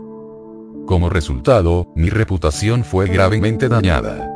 Finalmente, tuve que abandonar el departamento de policía de Los Ángeles, y no he podido conseguir trabajo en la policía de ningún otro lugar. Recientemente, hice mi solicitud para un puesto en la parte norte de Denver, pero ni siquiera me llamaron para entrevistarme. Es que, soy un chiflado religioso. Creo cosas raras. Ahora sé qué fue lo que Salomón quiso decir cuando dijo, más vale el buen nombre que las muchas riquezas. Proverbios 22, 1, bla. Incluso, tengo amigos cristianos que han escuchado en la radio la grabación, y me han dicho. Sabemos que lo negaste, Bob, pero nosotros te oímos decir que se debe golpear a los niños hasta quebrar su voluntad. Trate de explicarles, pero a veces es difícil hacer que las personas comprendan la verdad. Tengo que confesarles algo. No solo me deprimí por causa de esa situación, sino que también me enojé con Dios. Y eso no estaba bien. Aproximadamente por ese tiempo, tuve una experiencia que me ayudó a aclarar algunas cosas en mi mente. Mi hijo y yo decidimos flotar por el río Colorado en una balsa. Ese fue un viaje dramático, puedo asegurárselos. Comenzamos el viaje con 18 amigos, en un lugar llamado Les Ferry. Cuando empezamos a flotar, para llevar a cabo el viaje que duraría ocho días, alguien dijo, bueno, todos estamos comprometidos. Seguro que lo estábamos. Al llegar el tercer día, hubo algunos que estaban hartos del viaje. Pero no podían hacer nada. No había ninguna manera de salir de aquel cañón, a no ser río abajo. Así obra el Señor cuando nos enfrentamos con un momento de dificultad. No debemos ponernos a pensar en cómo salir del aprieto. Simplemente, permanezca firme en su compromiso y usted saldrá del problema a su debido tiempo. Había algunos lugares extremadamente turbulentos a lo largo del río. Por ejemplo, en Lava Fans la balsa descendió verticalmente 11 metros, por una distancia de más de 22 metros. Cuando nos acercábamos a un lugar como esos, el capitán de la balsa, llamado Robin, decía, este va a ser uno bueno. Lo que quería decir con eso, era, todos vamos a quedar muertos. Finalmente, llegamos a Kermit Falls, lugar que para nosotros fue el más violento a todo lo largo del río. De repente, pareció que Robin había perdido control de la balsa, justamente cuando comenzamos a descender por los rápidos. La balsa cambió de dirección y comenzó a ir de lado en el peor de los momentos. Por un instante, me sentí tentado a saltar fuera de la balsa. Realmente, pensé que todos íbamos a morir. Entonces, escuché el estruendo del motor de la balsa trabajando al máximo. Me di cuenta de que Robin había cambiado la dirección de la balsa a propósito. Entonces vi una enorme roca que se había caído desde las paredes del Gran Cañón. Estaba sobresaliendo por encima del agua en medio del río. Por eso Robin había desviado la balsa. Lo había hecho para que toda la fuerza del motor pudiera empujarnos alrededor de la peligrosa roca. Si yo hubiera saltado fuera de la balsa, me habría ahogado o podría haber sido aplastado contra la roca. Aquellos de ustedes que hoy en día están cayendo por la cascada, les digo que resistan la tentación a saltar fuera de la balsa. Dios sabe lo que está haciendo. Él tiene su balsa yendo de lado por una razón. Aunque, tal vez, la reputación de usted haya sido arruinada, se sienta deprimido y esté preguntándose qué debe hacer, si escucha con atención podrá oír la voz de aquel que le dijo a David, confía en mí. Como resultado de mi experiencia en el río, y de leer el Salmo 37, he aprendido a no inquietarme. Le he confesado mi enojo a Dios, y le he dicho, tú sabes lo que estás haciendo, aunque mi balsa parezca estar fuera de control. Confiaré en ti. Me deleito en ti. He encomendado mi camino a ti. Ahora estoy descansando en mis circunstancias. Pero, entonces tuve que aprender la más difícil de las lecciones. A medida que mi esposa y yo leíamos otros salmos, había una palabra que continuamente saltaba a la vista. Era la palabra esperar. No, Señor. No quiero esperar. Quiero que me ayudes ahora. Por favor, véngate de los que me han hecho daño. Pero él dice, Estad quietos, y conoced que yo soy Dios. Salmo 46, 10. Después, él me guió a los últimos versículos del Salmo 37, donde se nos dice, Considera al íntegro, y mira al justo. Porque hay un final dichoso para el hombre de paz. Mas los transgresores serán todos a una destruidos. La posteridad de los impíos será extinguida. Pero la salvación de los justos es de Jehová, y Él es su fortaleza en el tiempo de la angustia. Jehová los ayudará y los librará. Los libertará de los impíos, y los salvará, por cuanto en Él esperaron. Salmo 37, 37, 40. 1. Usted puede leer la historia de Bob Vernon, con todo detalle, en su libro. Robert L. Vernon, L.A. Justice, Colorado Springs. Focus on the Family, 1993. Las palabras del jefe Vernon muestran gran madurez y fe, teniendo en cuenta la injusticia y el dolor que él y su esposa Esther han padecido. He compartido su mensaje aquí porque muchos de mis lectores han experimentado dificultades parecidas. ¿Es usted uno de ellos? ¿Está su balsa yendo de lado por el río?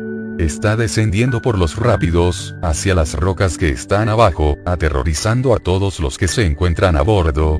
¿Ha pensado usted saltar al río y tratar de nadar para encontrar la seguridad por sí mismo? Eso es precisamente lo que Satanás quisiera empujarlo a hacer. Él quiere que usted deje a Dios, quien parece haber perdido el control de sus circunstancias. Pero le animo a que no se aleje de la seguridad de la protección de Dios. El capitán sabe lo que está haciendo. Existen propósitos que usted no puede percibir o comprender. Es posible que usted nunca los comprenda, por lo menos no en esta vida, pero no debe soltarse de su fe. Después de todo, la fe es la convicción de lo que no se ve. Hebreos 11, 1. Antes de seguir adelante, hay otro ejemplo de fe bajo fuego que creo que vale la pena considerarlo tiene que ver con algo que ocurrió en la familia del Dr. Jim Conway y su esposa Sally, y representa la experiencia de millones de personas en todo el mundo. Mientras que el jefe Vernon luchó contra la injusticia y la vergüenza profesional, el matrimonio Conway tuvo que hacerle frente a un problema mucho más grave. La vida de su querida hija se vio en peligro. Permitiré que sea el Dr. Conway quien relate la historia, según fue escuchada en el programa radial de enfoque a la familia. Cuando nuestra hija tenía 15 años de edad, comenzó a tener problemas con una de sus rodillas. Durante año y medio, la vieron varios doctores, tuvo distintos análisis y exámenes de tomografía axial computarizada. También le hicieron dos extensas biopsias del tumor que encontraron. Esperamos dos semanas para poder saber los resultados de muchos laboratorios patológicos de todo el país, que estaban estudiando su misteriosa protuberancia. Finalmente, una noche, nuestro médico vino a nuestra casa, y nos dio noticias muy angustiosas. Dijo que Becky tenía un tumor maligno, y que era necesario amputarle la pierna. Usted puede imaginarse cuán abatidos nos dejó eso a Sally y a mí. Me negué a creerlo. Decidí impedir esa cirugía, orando hasta que Dios prometiera sanarla. No te van a amputar la pierna, le dije a Becky. Creo que Dios va a hacer un milagro. Él nos dijo que podemos venir a Él cuando tenemos problemas. Estoy absolutamente convencido de que no será necesario que te hagan esta cirugía. Entonces, nuestra iglesia comenzó a tener una vigilia de 24 horas de ayuno y oración. Miles de personas en todos los Estados Unidos y en otros países estaban orando por la curación de Becky. La mañana en que se iba a realizar la cirugía, le dije a nuestro médico, Scott, cuando entre a la sala de operaciones, por favor compruebe que el cáncer ha sido sanado. Dios no nos va a fallar. Estoy seguro. Él se fue y no regresó inmediatamente. Pasaron 45 minutos, y aún Sally, mis otras dos hijas y yo, permanecíamos sentados en la sala de espera. Pasó una hora, y luego pasaron dos. Empecé a darme cuenta de que algún extenso procedimiento médico debía estar llevándose a cabo. Entonces, salió el doctor y me dijo que le habían amputado la pierna a Becky. Me quedé hecho anicos. Estaba totalmente destruido. había perdido a Dios. Lleno de ira, me puse a golpear las paredes del hospital y a decir, ¿Dónde estás Dios? ¿Dónde estás? Me encontraba en estado de conmoción, y me puse a recorrer de un lado a otro el depósito de cadáveres, que estaba en el sótano del hospital.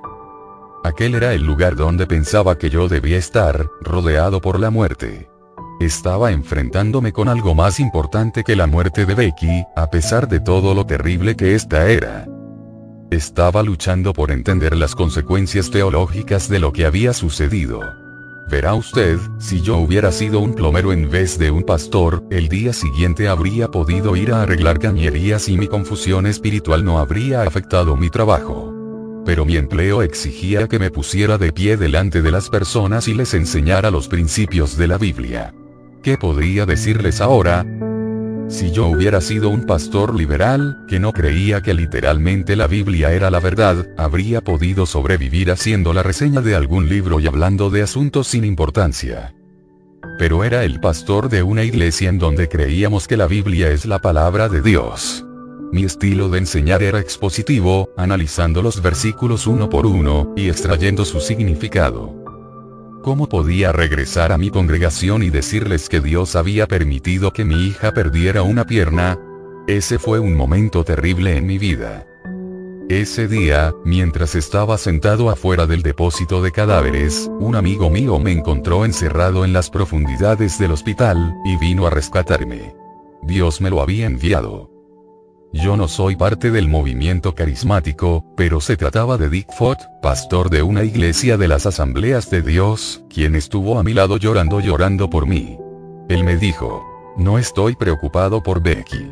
Estoy preocupado por ti.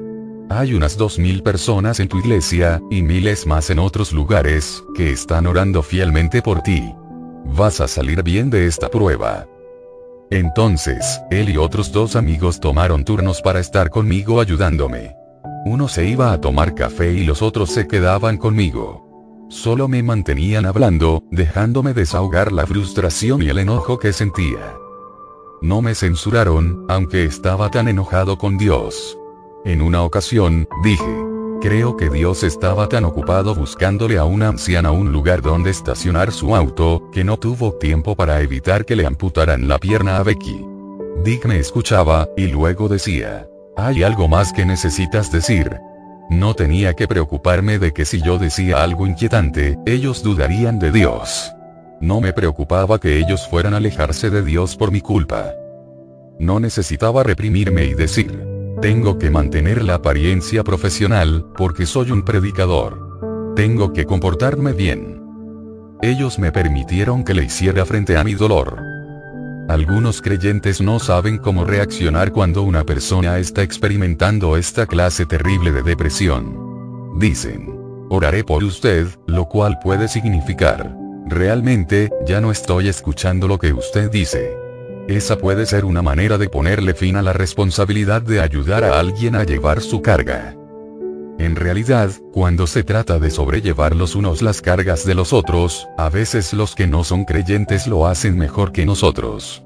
Ellos saben que es importante desahogar el resentimiento y la ira, mientras que los cristianos pueden pensar que tienen que reprimirlos. La Biblia nos dice, claman los justos, y Jehová oye, y los libra de todas sus angustias. Salmo 34, 17.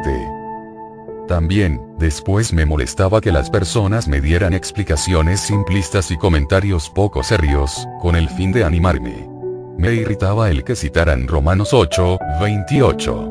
Todas las cosas cooperan para bien y bla, sin haberse ganado el derecho de tratar de restarle importancia a mi dolor. Sentía deseos de decir, Hábleme de eso en otra ocasión. Hábleme cuando le hayan amputado una pierna a su hija de 16 años. Venga a verme cuando usted haya tenido una experiencia como esta, y entonces hablaremos otra vez. A veces los cristianos nos acostumbramos tanto al estilo de vida de, tenemos que estar animados que nos volvemos unos farsantes. Durante esos días, casi escuché a la gente decirme, no diga esas cosas. ¿Qué pasaría si le oyera Dios? Como si Dios no supiera lo que yo estaba pensando y con lo que estaba luchando. Dios sabía lo que yo estaba experimentando, y Él comprendía mi ira. Mi amor por Becky tenía su origen en él. Así que, ¿a quién trataría yo de engañar ocultando el dolor que sentía en mi alma? Me acuerdo de un hombre que vi en un restaurante, unos días después que Becky tuvo la cirugía. Estaba sentado a una mesa, y cuando pasé caminando por su lado, extendió la mano y me agarró por mi abrigo. Dijo, Jim, creo que Dios ha permitido que esto ocurriera porque ha traído un avivamiento en nuestra iglesia. Le dije, ¿y qué va a hacer Dios para traer otro avivamiento después que este haya pasado, cortarle la otra pierna a Becky? Y más tarde un brazo y luego el otro, no habría suficiente Becky para mantener avivada a cualquier iglesia, si eso fuera lo necesario. Cuando uno comienza a buscar respuestas insignificantes como esas, se deshumaniza a las personas que sufren, y se insulta a nuestro grandioso Dios, que ama a los oprimidos y los cuida. No podía encontrar una explicación del por qué Becky tuvo que perder su pierna, pero sabía que las respuestas que me habían dado no eran correctas. Probablemente, lo más importante que aprendí durante todo este proceso, es lo siguiente. Me di cuenta, por completo, de que solo tenía dos opciones. Una era continuar enojado con Dios y seguir el camino de la desesperación en que me encontraba. La otra era dejar que Dios fuera Dios, y de alguna manera decir, no sé cuál es el significado de todo esto. No comprendo por qué ha ocurrido. No voy ni siquiera a pedir una explicación. He decidido aceptar el hecho de que tú eres Dios, y yo soy tu siervo, y no al contrario. Y dejé todo en las manos del Señor. Fue cuando decidí hacer eso, que pude hacerle frente a mi situación. Reconozco francamente que después de todos los años que han pasado, aún tengo luchas con algunas cosas. Todavía al ver a mi hija saltando con una pierna, me revuelve el estómago. Pero he llegado a darme cuenta de que Dios tiene un propósito supremo, y sencillamente yo no entiendo ese propósito. Estoy preparado a esperar hasta la eternidad, si fuera necesario, para recibir respuestas a mis preguntas. Como yo, ahora puedo decir, aunque Él me mataré, en Él esperaré. Yot 13, 15. La desesperación, o la aceptación de la soberanía de Dios. Esas son las alternativas. Permítame decirlo otra vez. Las alternativas son la desesperación, o Dios. No hay ninguna otra opción. Y nuestra familia ha escogido aferrarnos a Dios. 2. Gracias a usted Dr. Jim Conway, a su esposa Sally y a su hija Becky, por permitirnos compartir su dolor más profundo. Muy pocas veces hemos visto entre los cristianos, tanta sinceridad y vulnerabilidad. Confío en que Dios continuará usando la experiencia de ustedes para fortalecer la fe de aquellos que, simbólicamente, están sentados en el depósito de cadáveres. Todo en lo que han creído y depositado su esperanza ha sido atacado por las fuerzas del mal. Se ha derrumbado el fundamento filosófico y teológico sobre el cual descansaba todo. Así que, ¿qué pueden hacer ahora? Solo hay una respuesta, y es la conclusión a la que llegó el Dr. Jim Conway en su momento de crisis. No exija explicaciones. No cuente con su habilidad para comprender. No se suelte de su fe. Escoja confiar en Dios, usando la voluntad que Él ha puesto dentro de usted. La única otra alternativa es la desesperación.